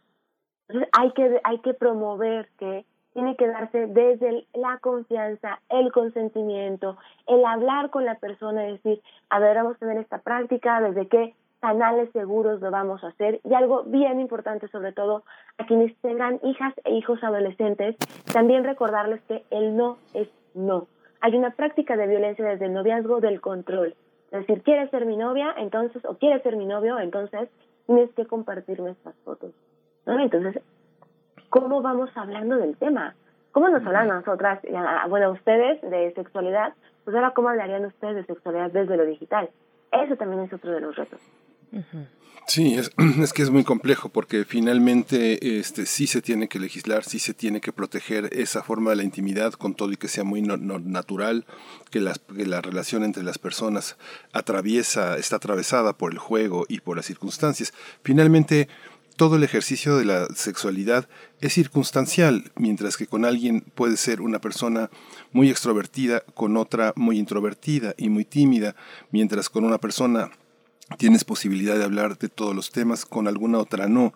Entonces, eh, sí tiene que ser protegida esa parte. ¿Cómo lo observas? Yo, por ejemplo, ahora estoy viendo en Netflix, vi, te vi hasta la temporada 1, una serie que se llama ¿Quién mató a Sara? en español, eh, con actores mexicanos. Este, parece que tocan temas de una manera muy abierta, pero esta serie que, que pongo de ejemplo es un ejemplo más lo que nunca, de lo que nunca se habla, es de las consecuencias sociales de nuestros actos y, de las y del respeto hacia los demás cuando nosotros profesamos una inclinación o una tendencia hacia algo. ¿Cómo lo observas como educadora, como, como feminista, como el feminismo es un, es un espacio imaginario que educa? ¿no? ¿Cómo, cómo lo establecemos esa, esas fronteras de respeto, de, de interacción con los otros? Justamente, la información, desde la información, desde la educación, desde la no discriminación que justamente trae estas consecuencias que son las violencias y también ser conscientes de que hay consecuencias. O sea, todo tipo de agresión va a tener una consecuencia. Las personas tenemos una forma diferente de cómo estamos recibiendo. Puede que para mí decir, ay, bueno, esos comentarios, pues ya lo sé, ¿no? Va a decir, ay, es X. Pero no sabemos si la otra persona justamente le va a lastimar, le va a doler lo que está pasando justamente desde esta reflexión de cómo yo es, qué estoy, qué prácticas de violencia yo estoy ejerciendo, pero también cómo estos comentarios, cómo estas agresiones, cómo estas violencias están impactando en las vidas de las demás personas. Porque justamente es eso, pensemos en las películas de princesas, ¿no? Siempre nos dicen, y vivieron felices para siempre, pero ¿qué pasó después? Y también eso mismo nos pasa en cualquier otra serie que veamos cuáles son las consecuencias que hay. Y los tipos de violencia, sea la que sea, justamente tienen violencia. Ya se está legislando en el papel, perfecto. Pero ahora lo que necesitamos es que cada una de las instituciones, personas, mamás, papás, escuelas, haga la parte que le corresponda, porque no puedo, me, digo, me queda claro que no le podemos dejar la chamba total al Estado. Tiene su, tiene su chamba, pero necesitamos también desde las personas dar esta otra reflexión, de decir, a ver, eh, si a mí me llega un grupo de WhatsApp, la imagen que están quemando a una persona que tal vez no conozca, ¿yo qué voy a hacer? Bueno, yo no tengo que ignorar eso. a ver, compañeros y compañeras, este grupo no es para esto, lo que ustedes están haciendo es violencia. A ver, pues entonces, ¿qué se hace al respecto? Desde estas pequeñas prácticas que puedes decir, desde el transforma, que me acuerdo que lo hagan hace muchísimos años, del transforma tu metro cuadrado, pues desde ahí, no ejercer violencia con las otras personas. Y el, y el feminismo justamente también plantea esto. No, no me hago feminista solamente por ponerme una playera, es yo como reflexión de la violencia que estoy ejerciendo y cómo entonces hago estos cambios de manera colectiva. Pues Angélica Contreras, se nos acaba el tiempo y hay muchas cuestiones. Yo me quedo con una pregunta en la punta de la lengua, pero bueno, ya será para, otro momento. Yo, pienso en, bueno, todas las plataformas, las personas que deciden voluntariamente en un ejercicio libre de su cuerpo compartir fotografías que se suben a plataformas como plataformas que conocemos como Patreon o OnlyFans. Eh, ¿Qué pasa con ese tipo de imágenes? ¿Se pueden seguir compartiendo en otros espacios? Bueno, son muchas dudas que también los usuarios de esas plataformas formas tienen y que habrá que ir esclareciendo con pues con el paso de los días, ahora que está ya pues como una ley, ya es una realidad la aprobación de la ley Olimpia en el país, pero bueno, se nos acaba el tiempo, Angélica Contreras, te, te agradecemos mucho tu, eh, tu tiempo, tu, tu capacidad, bueno, tu generosidad para compartir con nosotros estas perspectivas y bueno, nos encontraremos pronto. Muchísimas gracias a ustedes y puesta para seguir platicando. Gracias, Angélica Contreras. Primer movimiento. Hacemos comunidad. Resonancias. Resonancias ópticas. Tanques en la Plaza de las Tres Culturas. Raimón de Pardón. Tlatelolco. 1968. Estoy en la unidad habitacional de Tlatelolco. Un soldado desde una tanqueta me mira. Está detenido justo afuera de un restaurante de tacos del edificio Chihuahua. Más adelante hay otros soldados. Parece que buscan todavía algo o a alguien. Se asoman a través de las vitrinas de los locales del edificio. En el suelo hay escombros que impiden el paso. De un lado Pegada al edificio está la tanqueta. Solo queda un camino muy estrecho para avanzar por la acera. Hay piedras tiradas y hoyos en el piso que hacen difícil el tránsito. Pero ahí van todos, quizá porque es el único camino para salir de los perímetros de Tlatelolco. Entre esta gente ve a una muchacha que voltea para atestiguar con sus ojos la presencia de los militares. Otros van deprisa con sus portafolios esquivando las piedras y pedazos de ladrillos tirados. Hay también mamás que llevan a sus hijos a la escuela. Todavía se respira un ambiente de angustia e incertidumbre.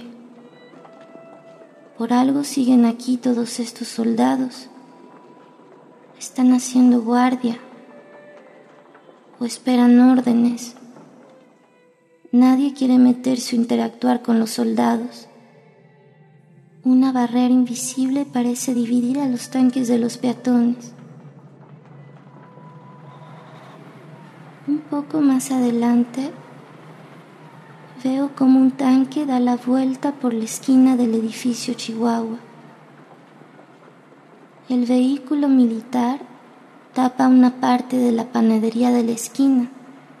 Aquí hay un grupo de niños que parece que no fueron a la escuela. La mayoría de los que viven acá no fueron. Estos niños se ven sorprendidos y algo desconcertados. Aquí era donde jugaban y se conocían. Ahora es una zona resguardada por militares. Al pie de la explanada, en las escaleras, hay unos soldados. Platican entre ellos y cierran el paso a vecinos y curiosos. Más allá, arriba, en la desierta planicie, hay otra tanqueta. Permanece estacionada como una advertencia.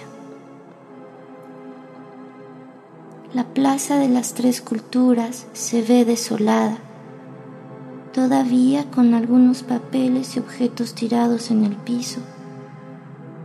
Al fondo, la iglesia de Santiago Tlatelolco muda y más atrás el edificio de relaciones exteriores.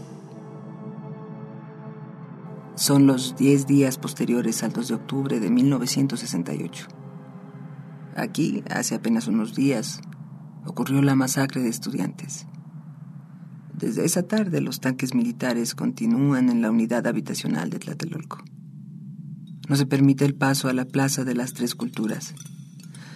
La iglesia de Santiago Tlatelolco permanece cerrada y solo podemos acceder a la unidad los residentes, previa identificación con los soldados. A pesar de estos acontecimientos, los vecinos tenemos que continuar con nuestras labores cotidianas.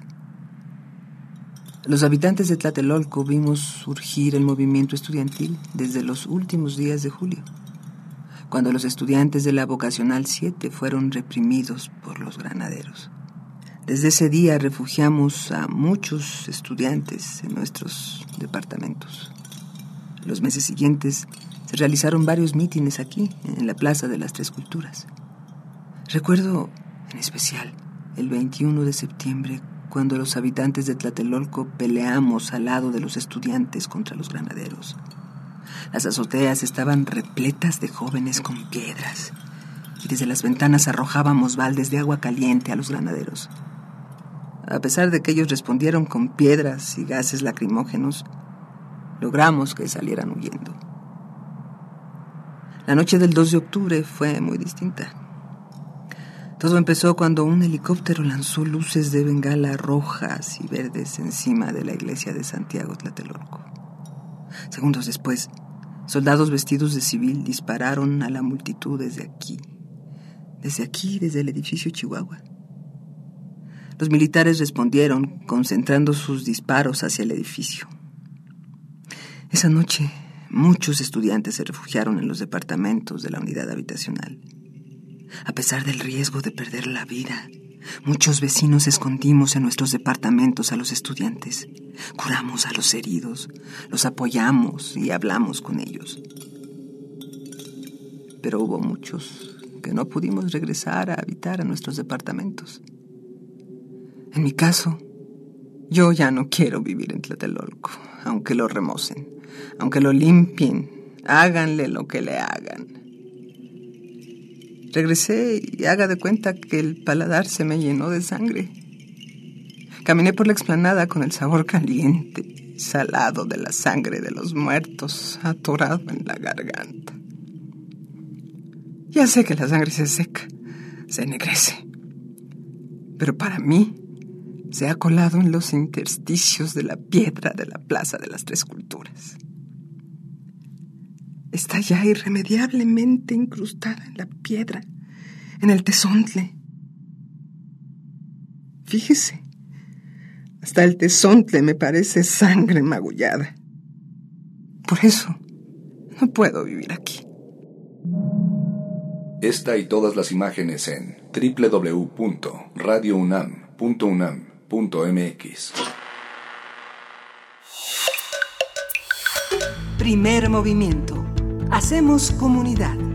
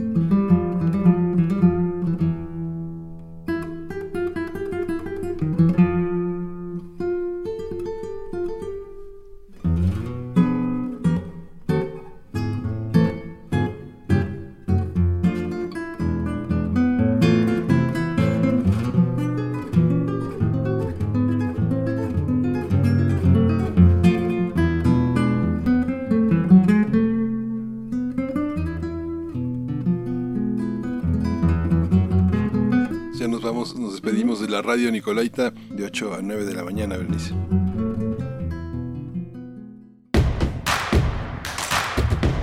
Encuentra la música de primer movimiento día a día en el Spotify de Radio UNAM y agréganos a tus favoritos.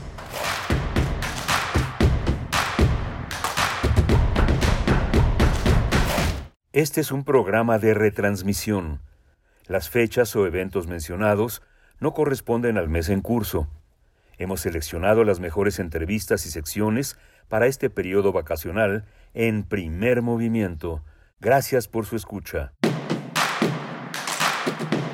Encuentra la música de primer movimiento día a día en el Spotify de Radio UNAM y agréganos a tus favoritos.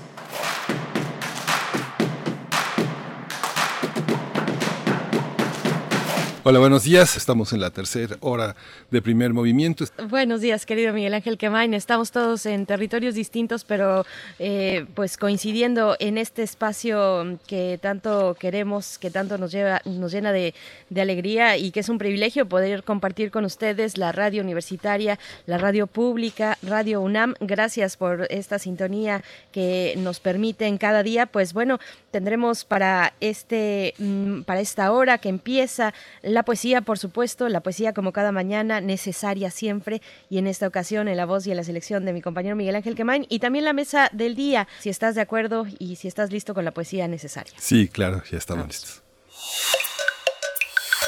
Primer movimiento. Hacemos comunidad. Es hora de poesía necesaria. Hoy eh, eh, sigo bajo este imperativo contagioso de López Velarde.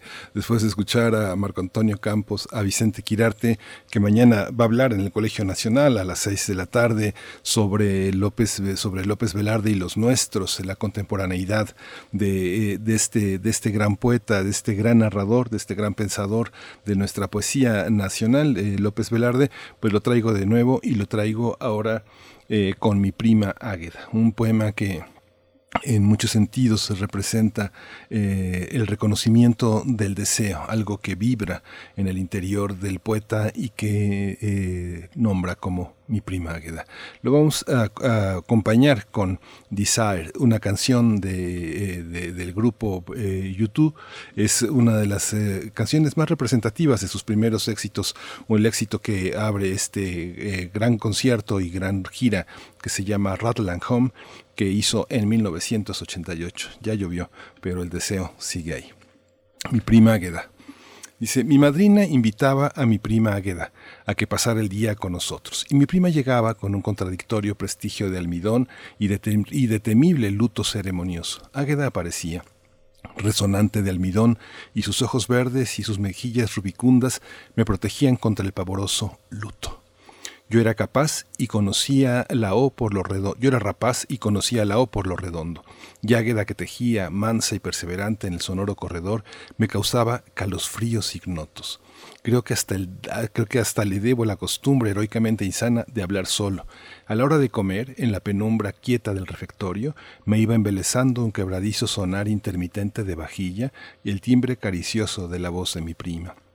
Águeda era, luto, pupilas verdes y mejillas rubicundas, un cesto polícromo de manzanas y uvas en el ébano de un armario añoso.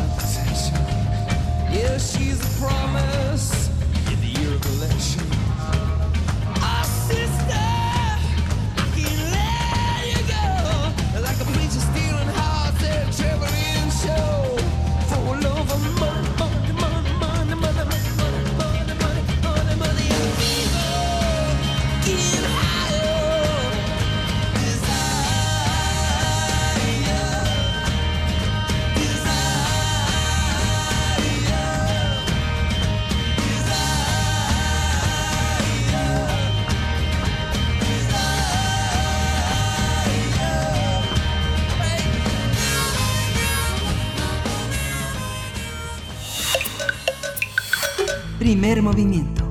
Hacemos comunidad. La mesa del día.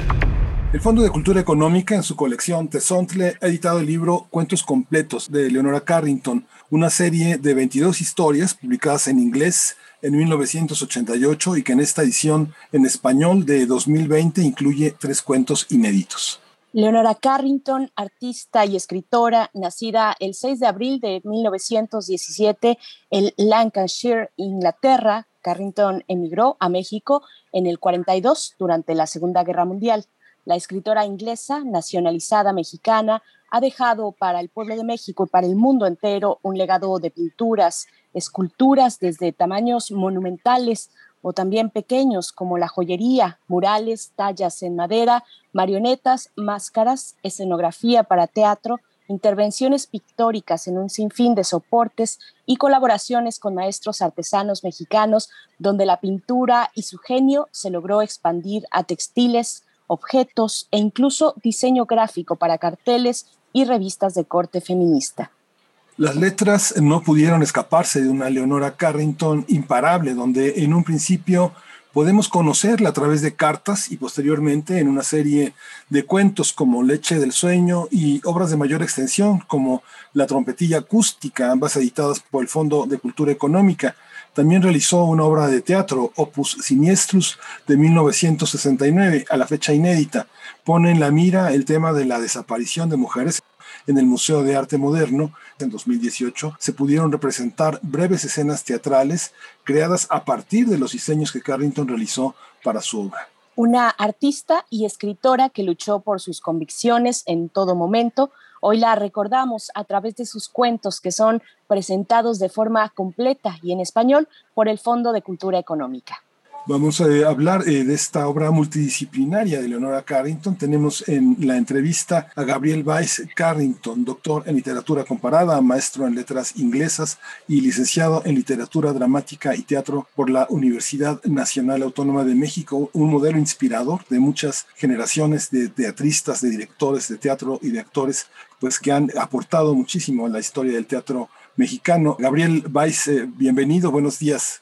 Muchas gracias por invitarme.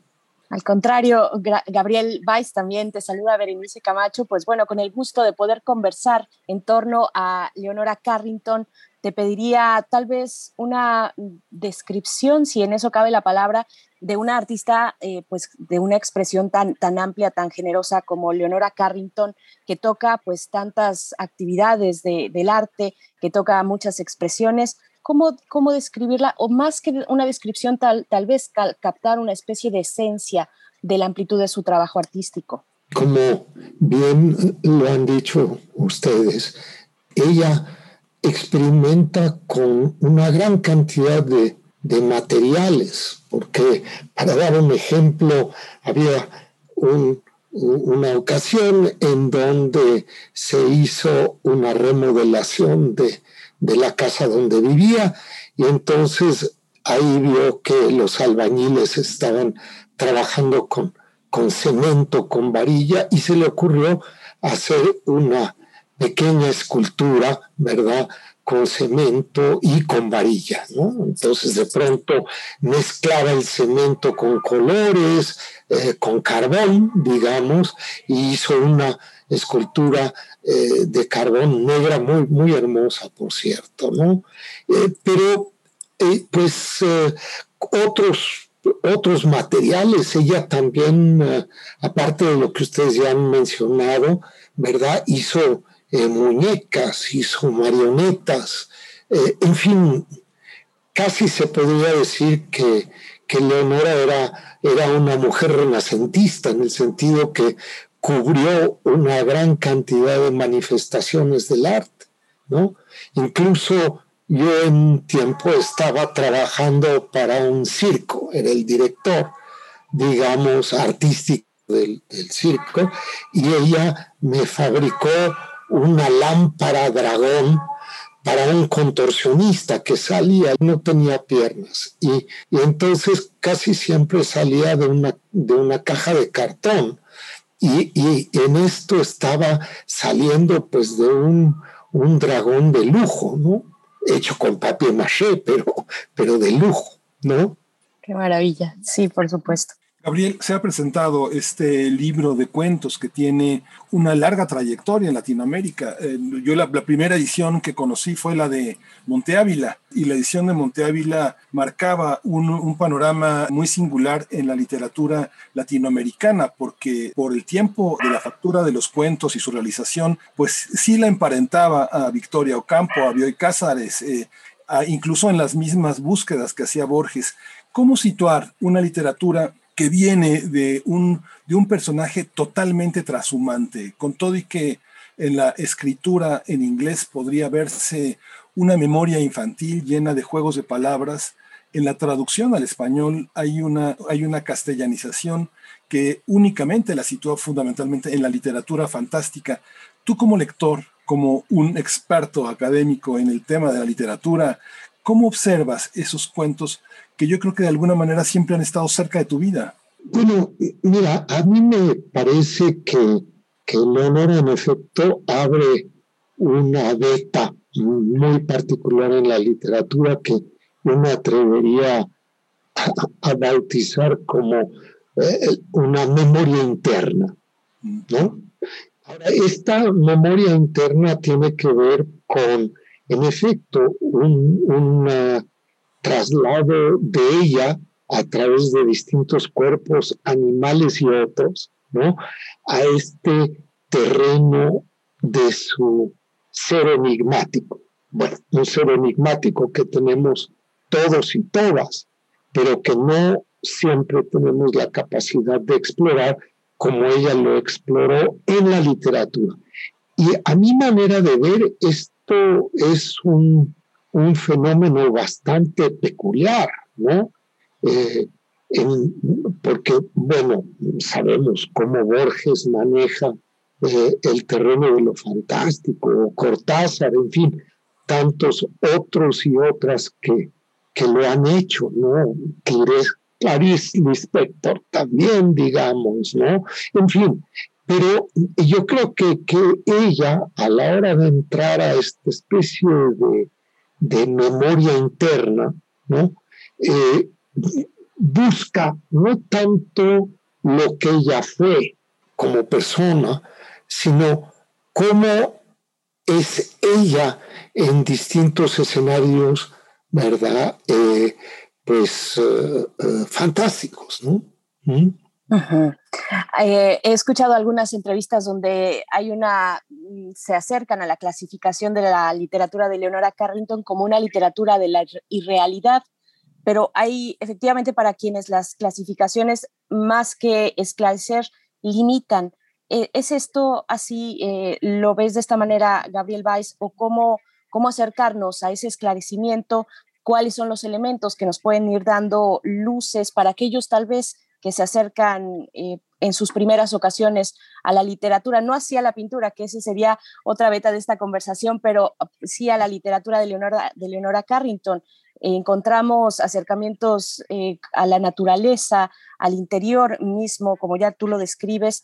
¿De qué otra manera, qué otros elementos y asideros vamos a encontrar en su literatura?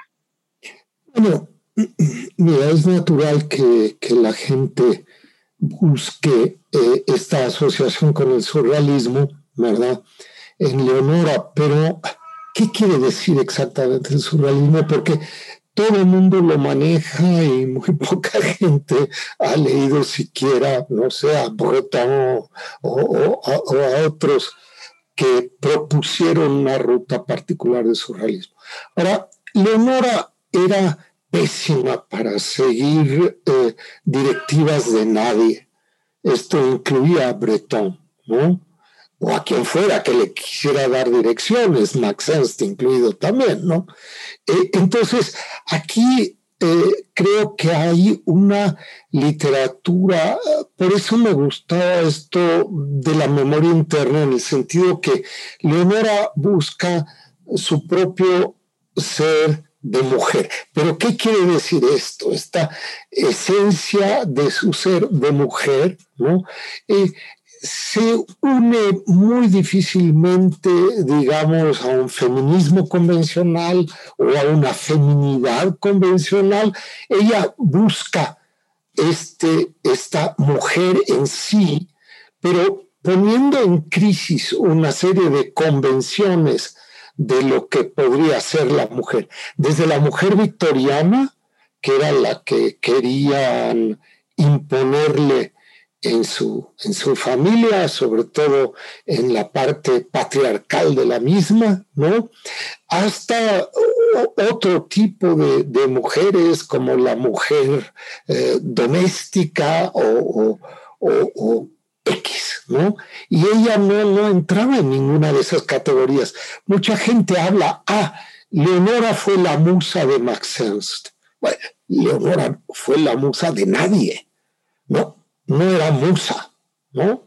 Las musas están ahí como, como esculturas míticas del imaginario patriarcal, pero eh, eh, esto no era ella, pero para nada, ¿no? Entonces ella buscaba la inspiración donde podía y como podía, y estaba demasiado ocupada en esta búsqueda como para ser la musa de algún célebre pintor o pintora o lo que sea, ¿no? ¿Mm?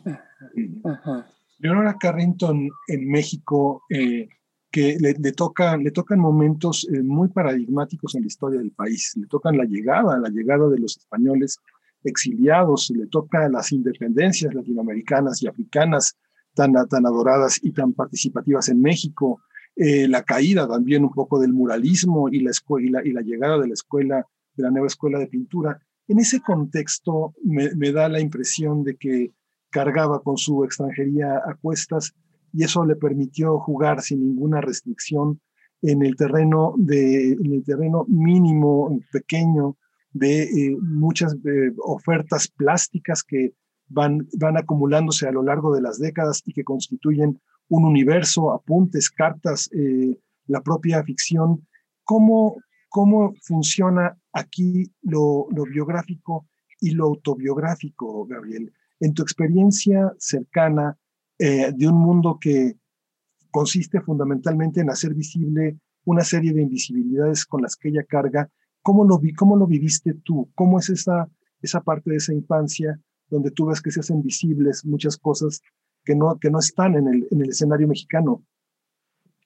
Bueno, comprenderás que eh, Leonora eh, está rodeada y vive eh, la vida de una refugiada, ¿no? porque, bueno, primeramente el encuentro con mi padre, con Chiqui, un fotógrafo que estuvo con capa durante la Guerra Civil Española, ¿no? pues él también es refugiado, él tuvo que escapar de, los eh, fascistas franceses, ¿no? De Vichy, eh, en donde a él lo metieron en un, en un campo de concentración en Marruecos. Y, y, entonces, bueno, un poco te explico esto porque ese era un poco el ambiente, ¿no? Luego teníamos cerca a José Horna, que, que era otro refugiado español, a Katy, su esposa, que era una fotógrafa, en fin, Remedios Varo, que vivía muy cerca también, ¿no? Y, todos, pues, eh, de alguna manera escapando una Europa eh, asediada por la guerra, ¿no? Ahora, ¿cómo impactó esto a, a Leonora? Pues continuamente, ella quería regresar a una Europa imaginaria, porque realmente la Europa que ella imaginaba, pues ya no estaba, ¿no? O que ella vivió, pues ya no, ya no era así, ¿no? Eh, el grupo surrealista, pues prácticamente desaparecido, ¿no? Eh, pero esta eh, necesidad de volver a, una especie de, de casa íntima, ¿no? Es decir, la casa íntima que hacemos con amistades, con, con intercambio de ideas y demás, pues se acabó eh, en gran medida, ¿no? Eh, yo tuve la fortuna de, tener una comunicación activa con ella y entonces hacíamos cosas juntos, ¿no?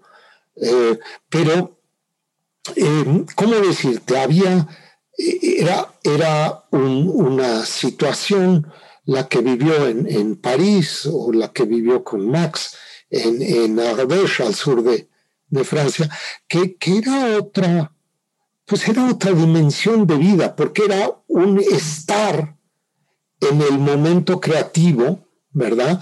Pero es, era estar alimentándose de diferentes eh, libros, de diferentes ideas, eh, de diferentes manifestaciones creativas, ¿no? Entonces, eh, el exilio pues funcionó de maneras muy diversas. Afortunadamente lo visitaba, la visitaban amigos, no como no sé, como, como Buñuel y como otros, ¿no? Wilfredo Lam también, el gran pintor cubano, ¿no? También nos visitó por ahí, y a Mata también, en fin, X cantidad de gente que la venía a visitar, ¿no? Y esto hacía que ella renovara un poco este apetito de, de juego y demás que ella siempre tuvo, ¿no? Eh, tanto de su punto de vista de, creadora como su punto de vista de persona, ¿no? ¿Mm? Claro. Gabriel, como, eh, y un poco siguiendo con ese hilo, pero también uniéndolo con la cuestión de las traducciones al español, esos, esos momentos que, aparecen en tu, en tu descripción, cómo, cómo se trasladan precisamente a las traducciones de su obra literaria, cómo llegan incluso con este volumen, con, en la particularidad de este volumen, donde aparecen cuentos de La Casa del Miedo, del, séptimo caballo, donde aparecen tres cuentos inéditos, además, hacia el final de la publicación. ¿Cómo, cómo es este, este paso de, la vida en esos entornos, con esas amistades, entre esos personajes, eh, entre esos idiomas y el paso también a la traducción al, español y finalmente, bueno, a lo que, a lo que consideramos también como, como mexicanos parte de nosotros mismos, al menos muy, muy puntualmente en la, en la memoria visual, pero también con la literatura de Leonora Carrington. Bueno, mm, qué decir, hay, hay eh, yo creo que una personalidad que vive en el cotidiano, ¿no? Eh, y ahí Leonora pasó de, de Inglaterra a, Italia, a, Francia, ¿no? Eh, luego se regresó a Nueva York en una época determinada. Y todo esto eh, le dio una serie de posibilidades de vida, digamos, ¿no? Eh, siempre muy ávida de ver museos en cada uno de estos lugares, siempre con esta avidez de estar en contacto con, con personas creativas y otro tipo de personas. Ella tenía, era muy, muy abierta realmente, ¿no? No discriminaba eh, en su compañía con la gente, ¿no? ¿Mm? Pero yo creo que el traslado de la vida hacia la narrativa va a ser siempre problemático, porque van a venir interpretaciones. Ah, ahora tiene una personalidad celta. Ah, o no, ahora tiene una personalidad prehispánica o, una personalidad inglesa. En fin, eh, yo creo que todo esto eh, es muy relativo. ¿no? Ella eh, abreva del cotidiano para transformarlo radicalmente, ¿no? Y esta transformación radical es parte de un imaginario político que no se deja llevar, ¿verdad?, por el presente o el pasado o el, la situación, digamos, que uno debe de tener como persona en algún momento determinado, ¿no? Claro, y, pensaba, bueno, Miguel Ángel, además de lo que vayas a comentar ahora, pensaba en la parte específica de las traducciones. De la obra que no toda se encuentra en español, sino que han tenido ese paso, según entiendo, del francés, del inglés al español, porque nos interesa, incluso aquí en este espacio hemos estado platicando en repetidas ocasiones de esos encuentros donde se da precisamente pues la parte de la traducción, las casas editoriales, ese mundo también eh, del libro eh, que se va encontrando a partir de las relaciones en los distintos espacios que describes? Bueno, eh, yo siento que, que la, el esfuerzo de traducción que hizo Fondo de Cultura era como muy, muy interesante porque finalmente pues hay momentos muy difíciles del traslado del francés al español o del inglés al español, ¿no? ¿Por qué? Porque la traducción pues nunca puede ser literal, tiene que tener la conciencia poética de atrás de, la traducción, cuando es una buena traducción, ¿no? Entonces, eh, yo creo que también hay que, hay que ver que cada idioma eh, nos procura una dimensión muy distinta, ¿no? No es lo mismo pensar en francés o en inglés que pensar en español. ¿no? ¿Sí? Eh, en la casa había una especie de, de, de, esquizofrenia deliberada, ¿no?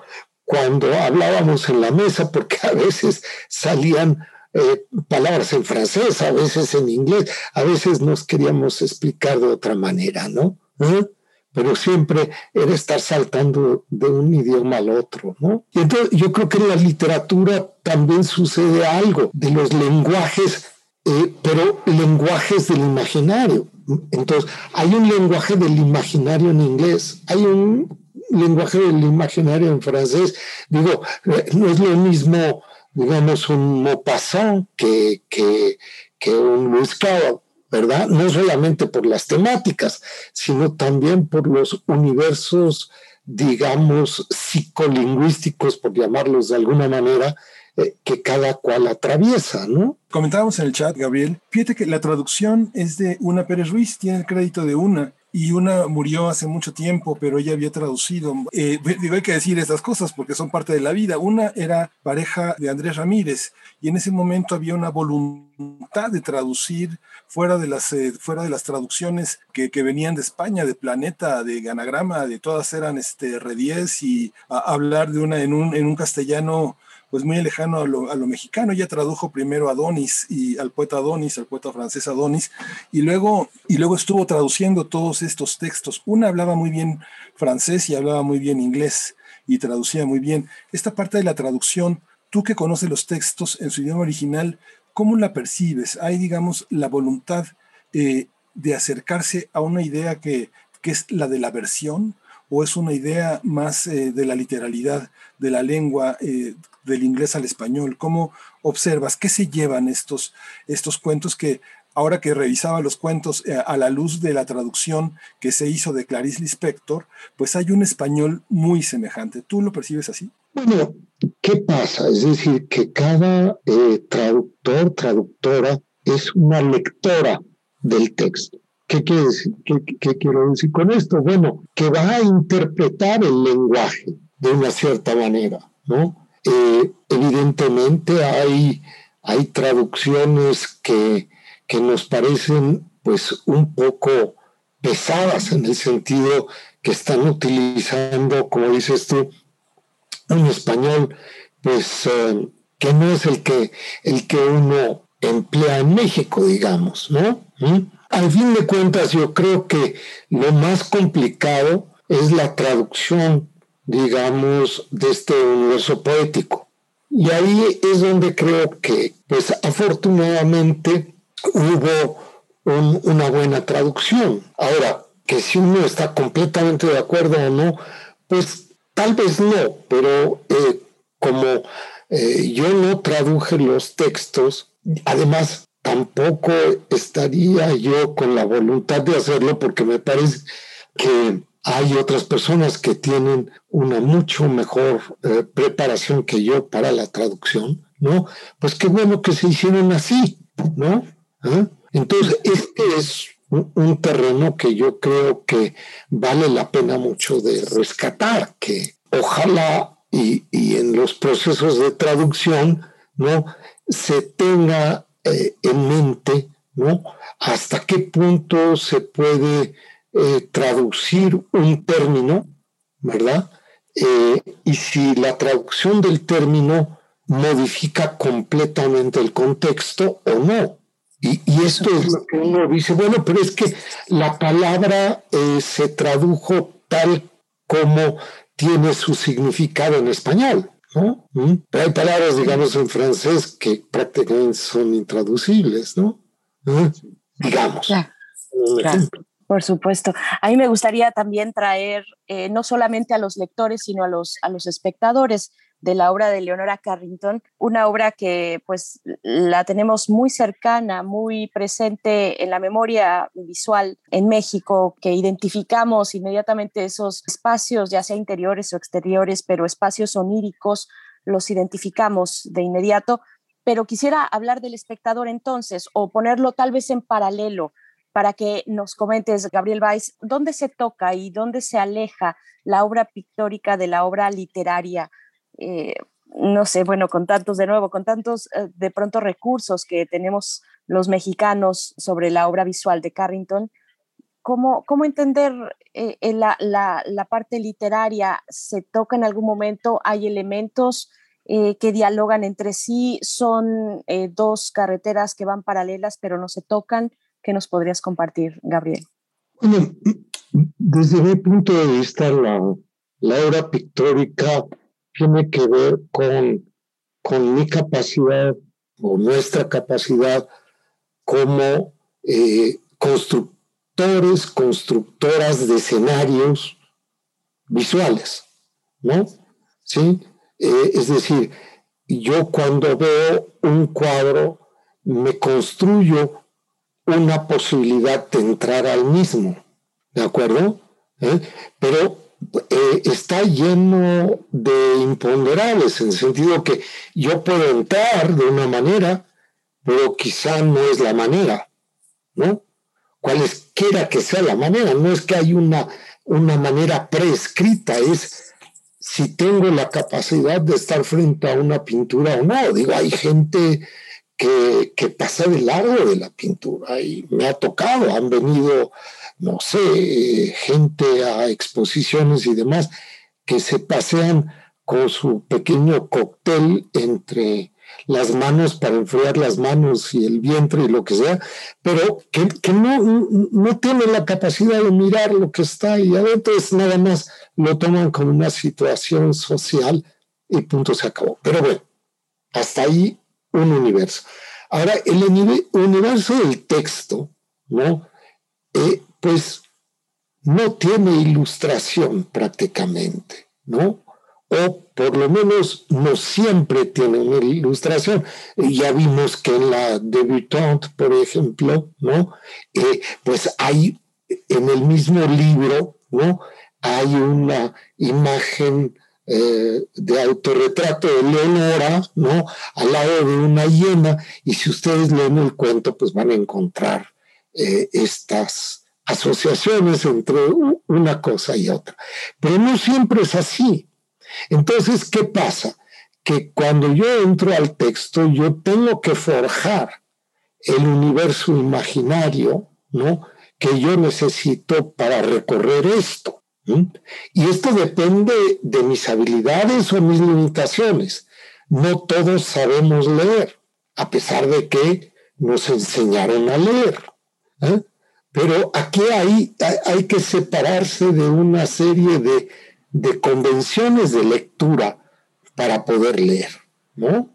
Y entonces, otra vez, eh, eh, pues hay que ver cuáles son mis convenciones como lector. ¿Estoy preparado o preparada a romperlos o no?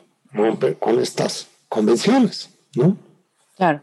No, solamente alertarnos un poquito sobre el tiempo, que ya nos vamos acercando al cierre, se nos ha, ido muy, muy rápida esta conversación, muy disfrutable, Miguel Ángel, pero, pero adelante. Pero fíjate, Gabriel, que los libros eh, tienden, tienden a regresar, como si le, le, hicieran un recordatorio al presente sobre las lecturas del pasado, y pienso en las anomalías que constituyen el espacio crítico de las literaturas que se leen en el extranjero, pensando en un inmigrante como, como este como Leonora. También es un caso semejante el de Angelina Muñiz y es un poco también esa extranjería que tiene Esther Seligson. Hay una parte, por ejemplo, los ensayos de crítica que se publican en el London Review of Books, que se publican en la sección de libros de, de Le Monde, de Liberación. Entre nosotros no hay esa, todo tiene que obedecer como una especie de tradición. Todos los autores que se reseñan, que pasan por el filtro de nuestra crítica, tienen que ser reconocidos de antemano, antes que el libro. Los libros no viajan solos, parece ser como un destino de, en, el, caso de nuestra crítica literaria mexicana. Es una percepción tal vez este, pues muy personal, pero en el caso de un libro como el de Leonora, regresa a qué país regresa. Es, es susceptible una lectura crítica. en los libros de eh, anómalos como el de ella eh, dentro de una trayectoria que está fundida con la escultura, la pintura, el teatro, las amistades. Es un libro, es un libro que pudo tener la valoración literaria de su momento? ¿O qué piensas de esas lecturas de un ser, digamos, tan diverso? ¿Se oscurecen zonas? ¿La literaria es una zona oscurecida, Gabriel? Yo creo que tienes toda la razón. Es decir, el problema es que eh, en un momento determinado eh, autores y, autoras, ¿no? Pues eh, sí dependen de toda una mecánica detrás de ellos y ellas que las mueve a la atención, digamos, eh, no solamente pública, sino también de las editoriales y demás. Ahora, ¿hasta qué punto eh, Leonora le preocupaba esto, pues para nada, ¿no? Eh, ella escribía y de pronto, pues eh, la publicaron tanto en México como en Francia, como en Inglaterra, etcétera, y ahora la siguen publicando en muchos otros idiomas. Pero esto no, es tan importante como qué pasa con una literatura que tú llamas oscurecida. Yo siento que que has dado en el clavo en el sentido que ah, e, esta literatura parece eh, eh, escaparse, ¿no? Muchas veces de, eh, de, la capacidad de lectura, ¿no? más convencional. Y cuando se escapa de, de, esta, de este convencionalismo de leer los libros según una determinada tradición, ¿no? Eh, esto no nos permite ver qué es lo que podemos encontrar en un libro que rompe con la tradición, que rompe con las tradiciones, ¿no? ¿Eh? Y entonces, a ver, ¿por qué uno puede decir, bueno, pues es que son cuentos cortos eh, y los ubico en lo fantástico y punto? Entonces me voy a la parte de la, libre, de la biblioteca o librería en donde dice cuento fantástico para adultos, ¿no? O para adolescentes, o para donde sea que sea. Pero eh, pues esto no me explica nada, ¿no? Finalmente. ¿eh? Entonces, ¿qué es lo que tengo que hacer? Nuevamente, un poco regresando a lo que charlábamos con Berenice. Bueno, ¿estoy preparado como lector o lectora? ¿Qué estoy preparado a sacrificar de mis tradiciones? ¿No? Y, en ese sentido lo voy a disfrutar, si puedo hacerlo.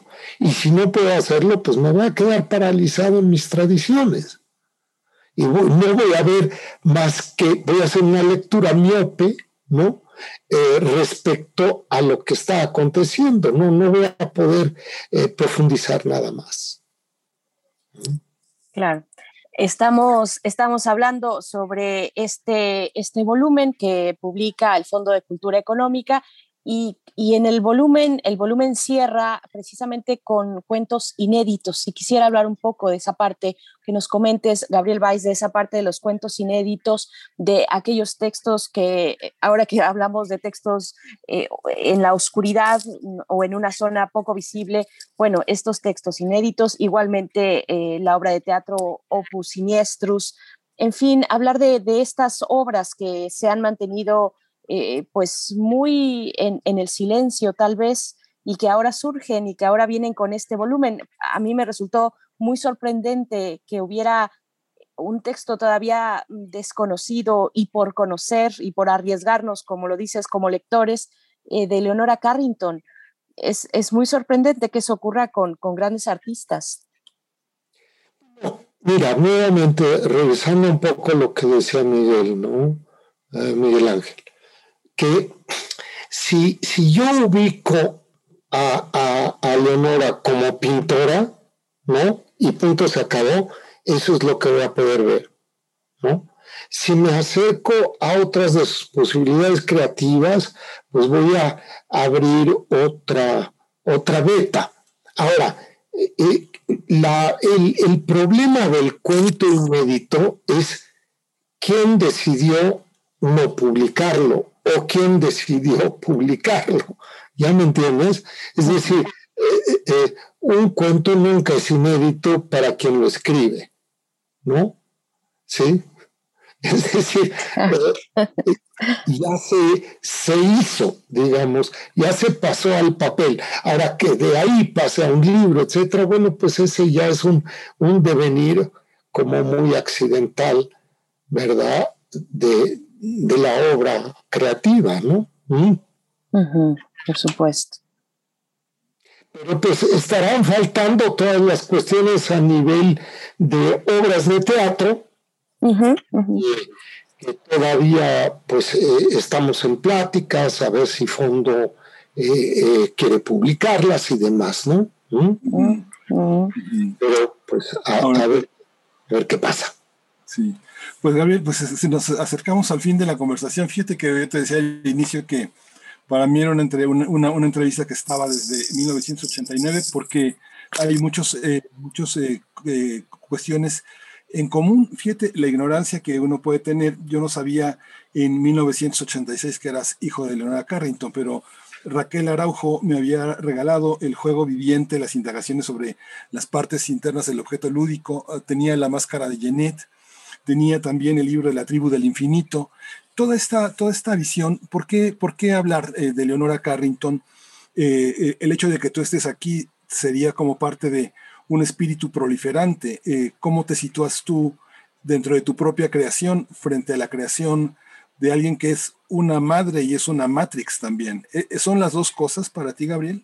Sí, bueno, mira, en el momento en que eh, murió Leonora, para mí fue un golpe eh, muy duro, no solamente por, ser madre, etcétera, etcétera, sino también porque pues era, era una compañera en, eh, en empresas creativas, ¿no? Sí.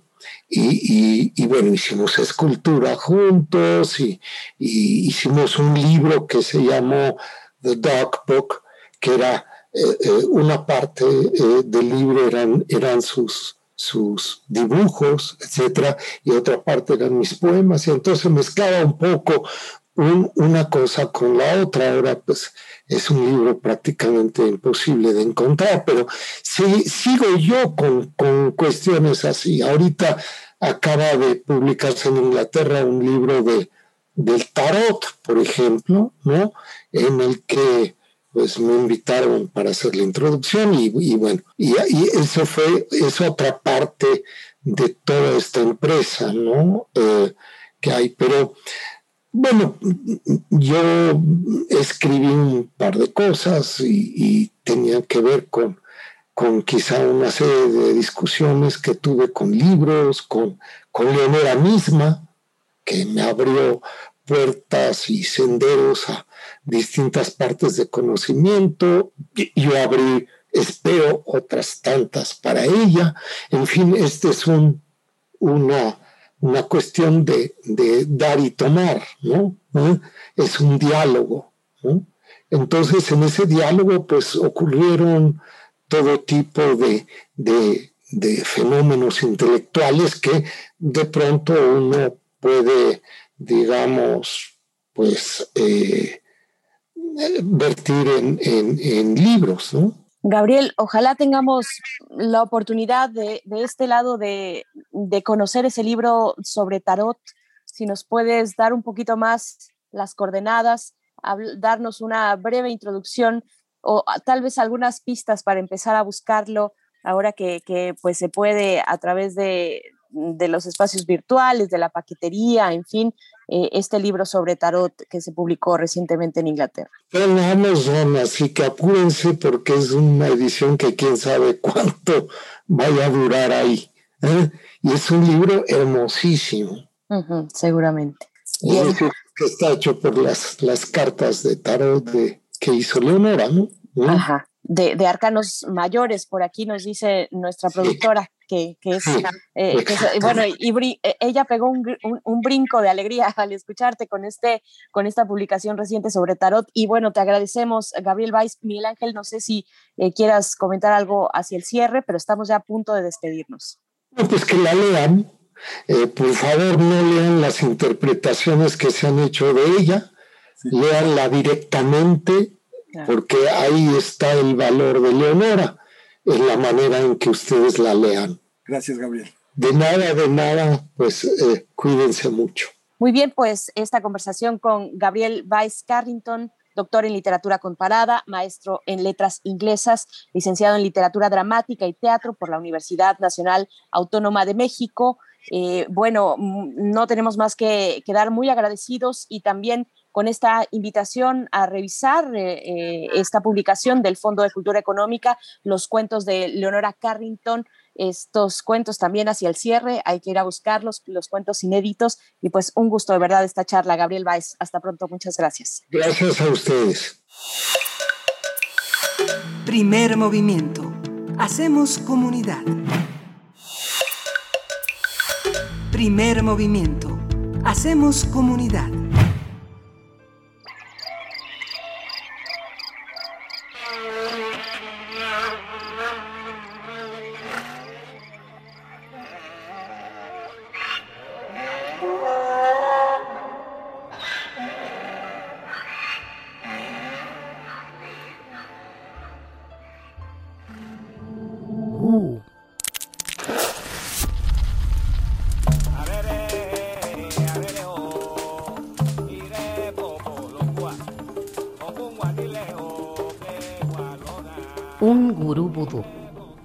Oscar de la Borbolla.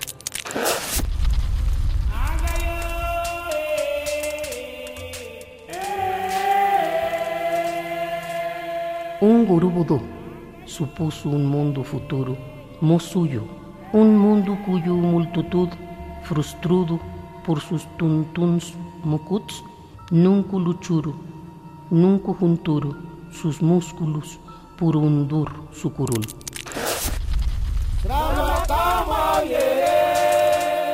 Sututur, Pupuduk, un sultún, Mokrul, un furúnculo dulusbul, fundusu brutul club, con un grupúsculo de brujos do truculuntus trucus con sus tubudu.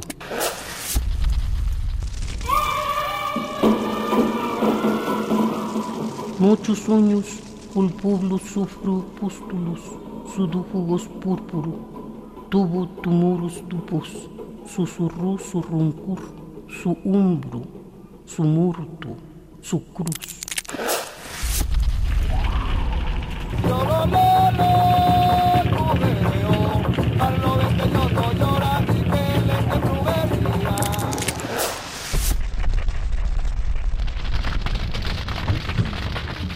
Puso mucho pupuduk, con busco turul mumurru. Dubulur, Tupupuduk, Supudro, Sucumbo, Subu por ultramundo, Tu turno yugu. Motor no yugu, tu, tu dunguru budu supudro, bu, bu. uscuchu burro, puntu cucuruchu, tu surpurus mucurul, bu, bu, tu, tu pudrus, uscuchu tu futuro, bu, bu. Por usur do usufructo do tu pupuduc, dubos cumplur tus costumbros. Por muro, lusur tu culo, o los grungos, son rufunfunyor posturos, uno sucursul. O segundo, dubos fundur tu culto, fulgurur. cu tu cultu suplu tu cultur. Sun cultur, tu ciusmu, suruciusmu, ustul fun. Nu cu plurul, pun tu pul subrutul, cum un sucubu duluzbul.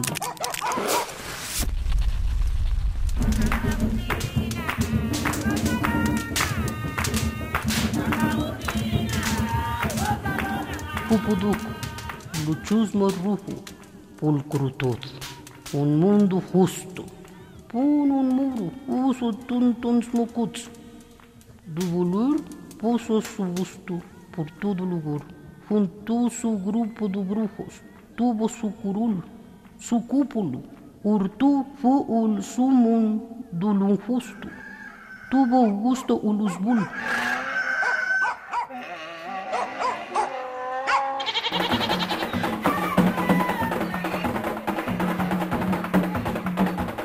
No supo su futuro sucumbió por un tumulto que como una luz sulfuró o los grungos, tratando su puror, su susto con fusulos o puñuelos, motolú suros humanos, zumburon sus muñecos vudús, musulfonó luyo.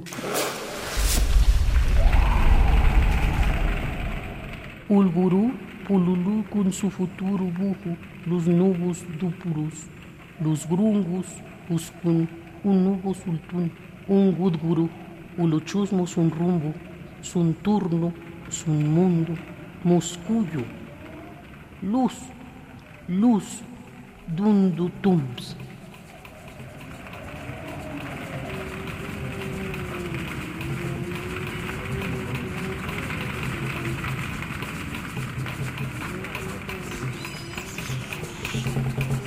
Un gurú vudú, Oscar de la Borbolla.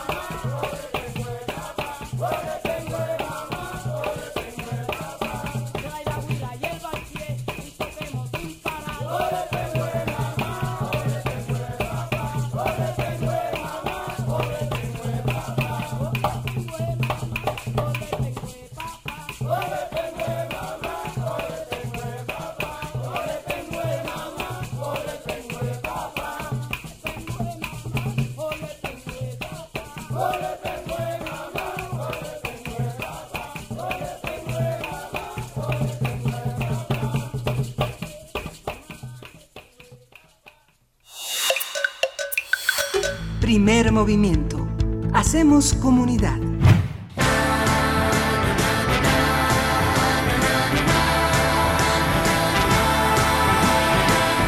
En el día de tu cumpleaños, sobre cobijas construía un árbol, sobre papeles dibujé caminos que un día cruzaría contigo.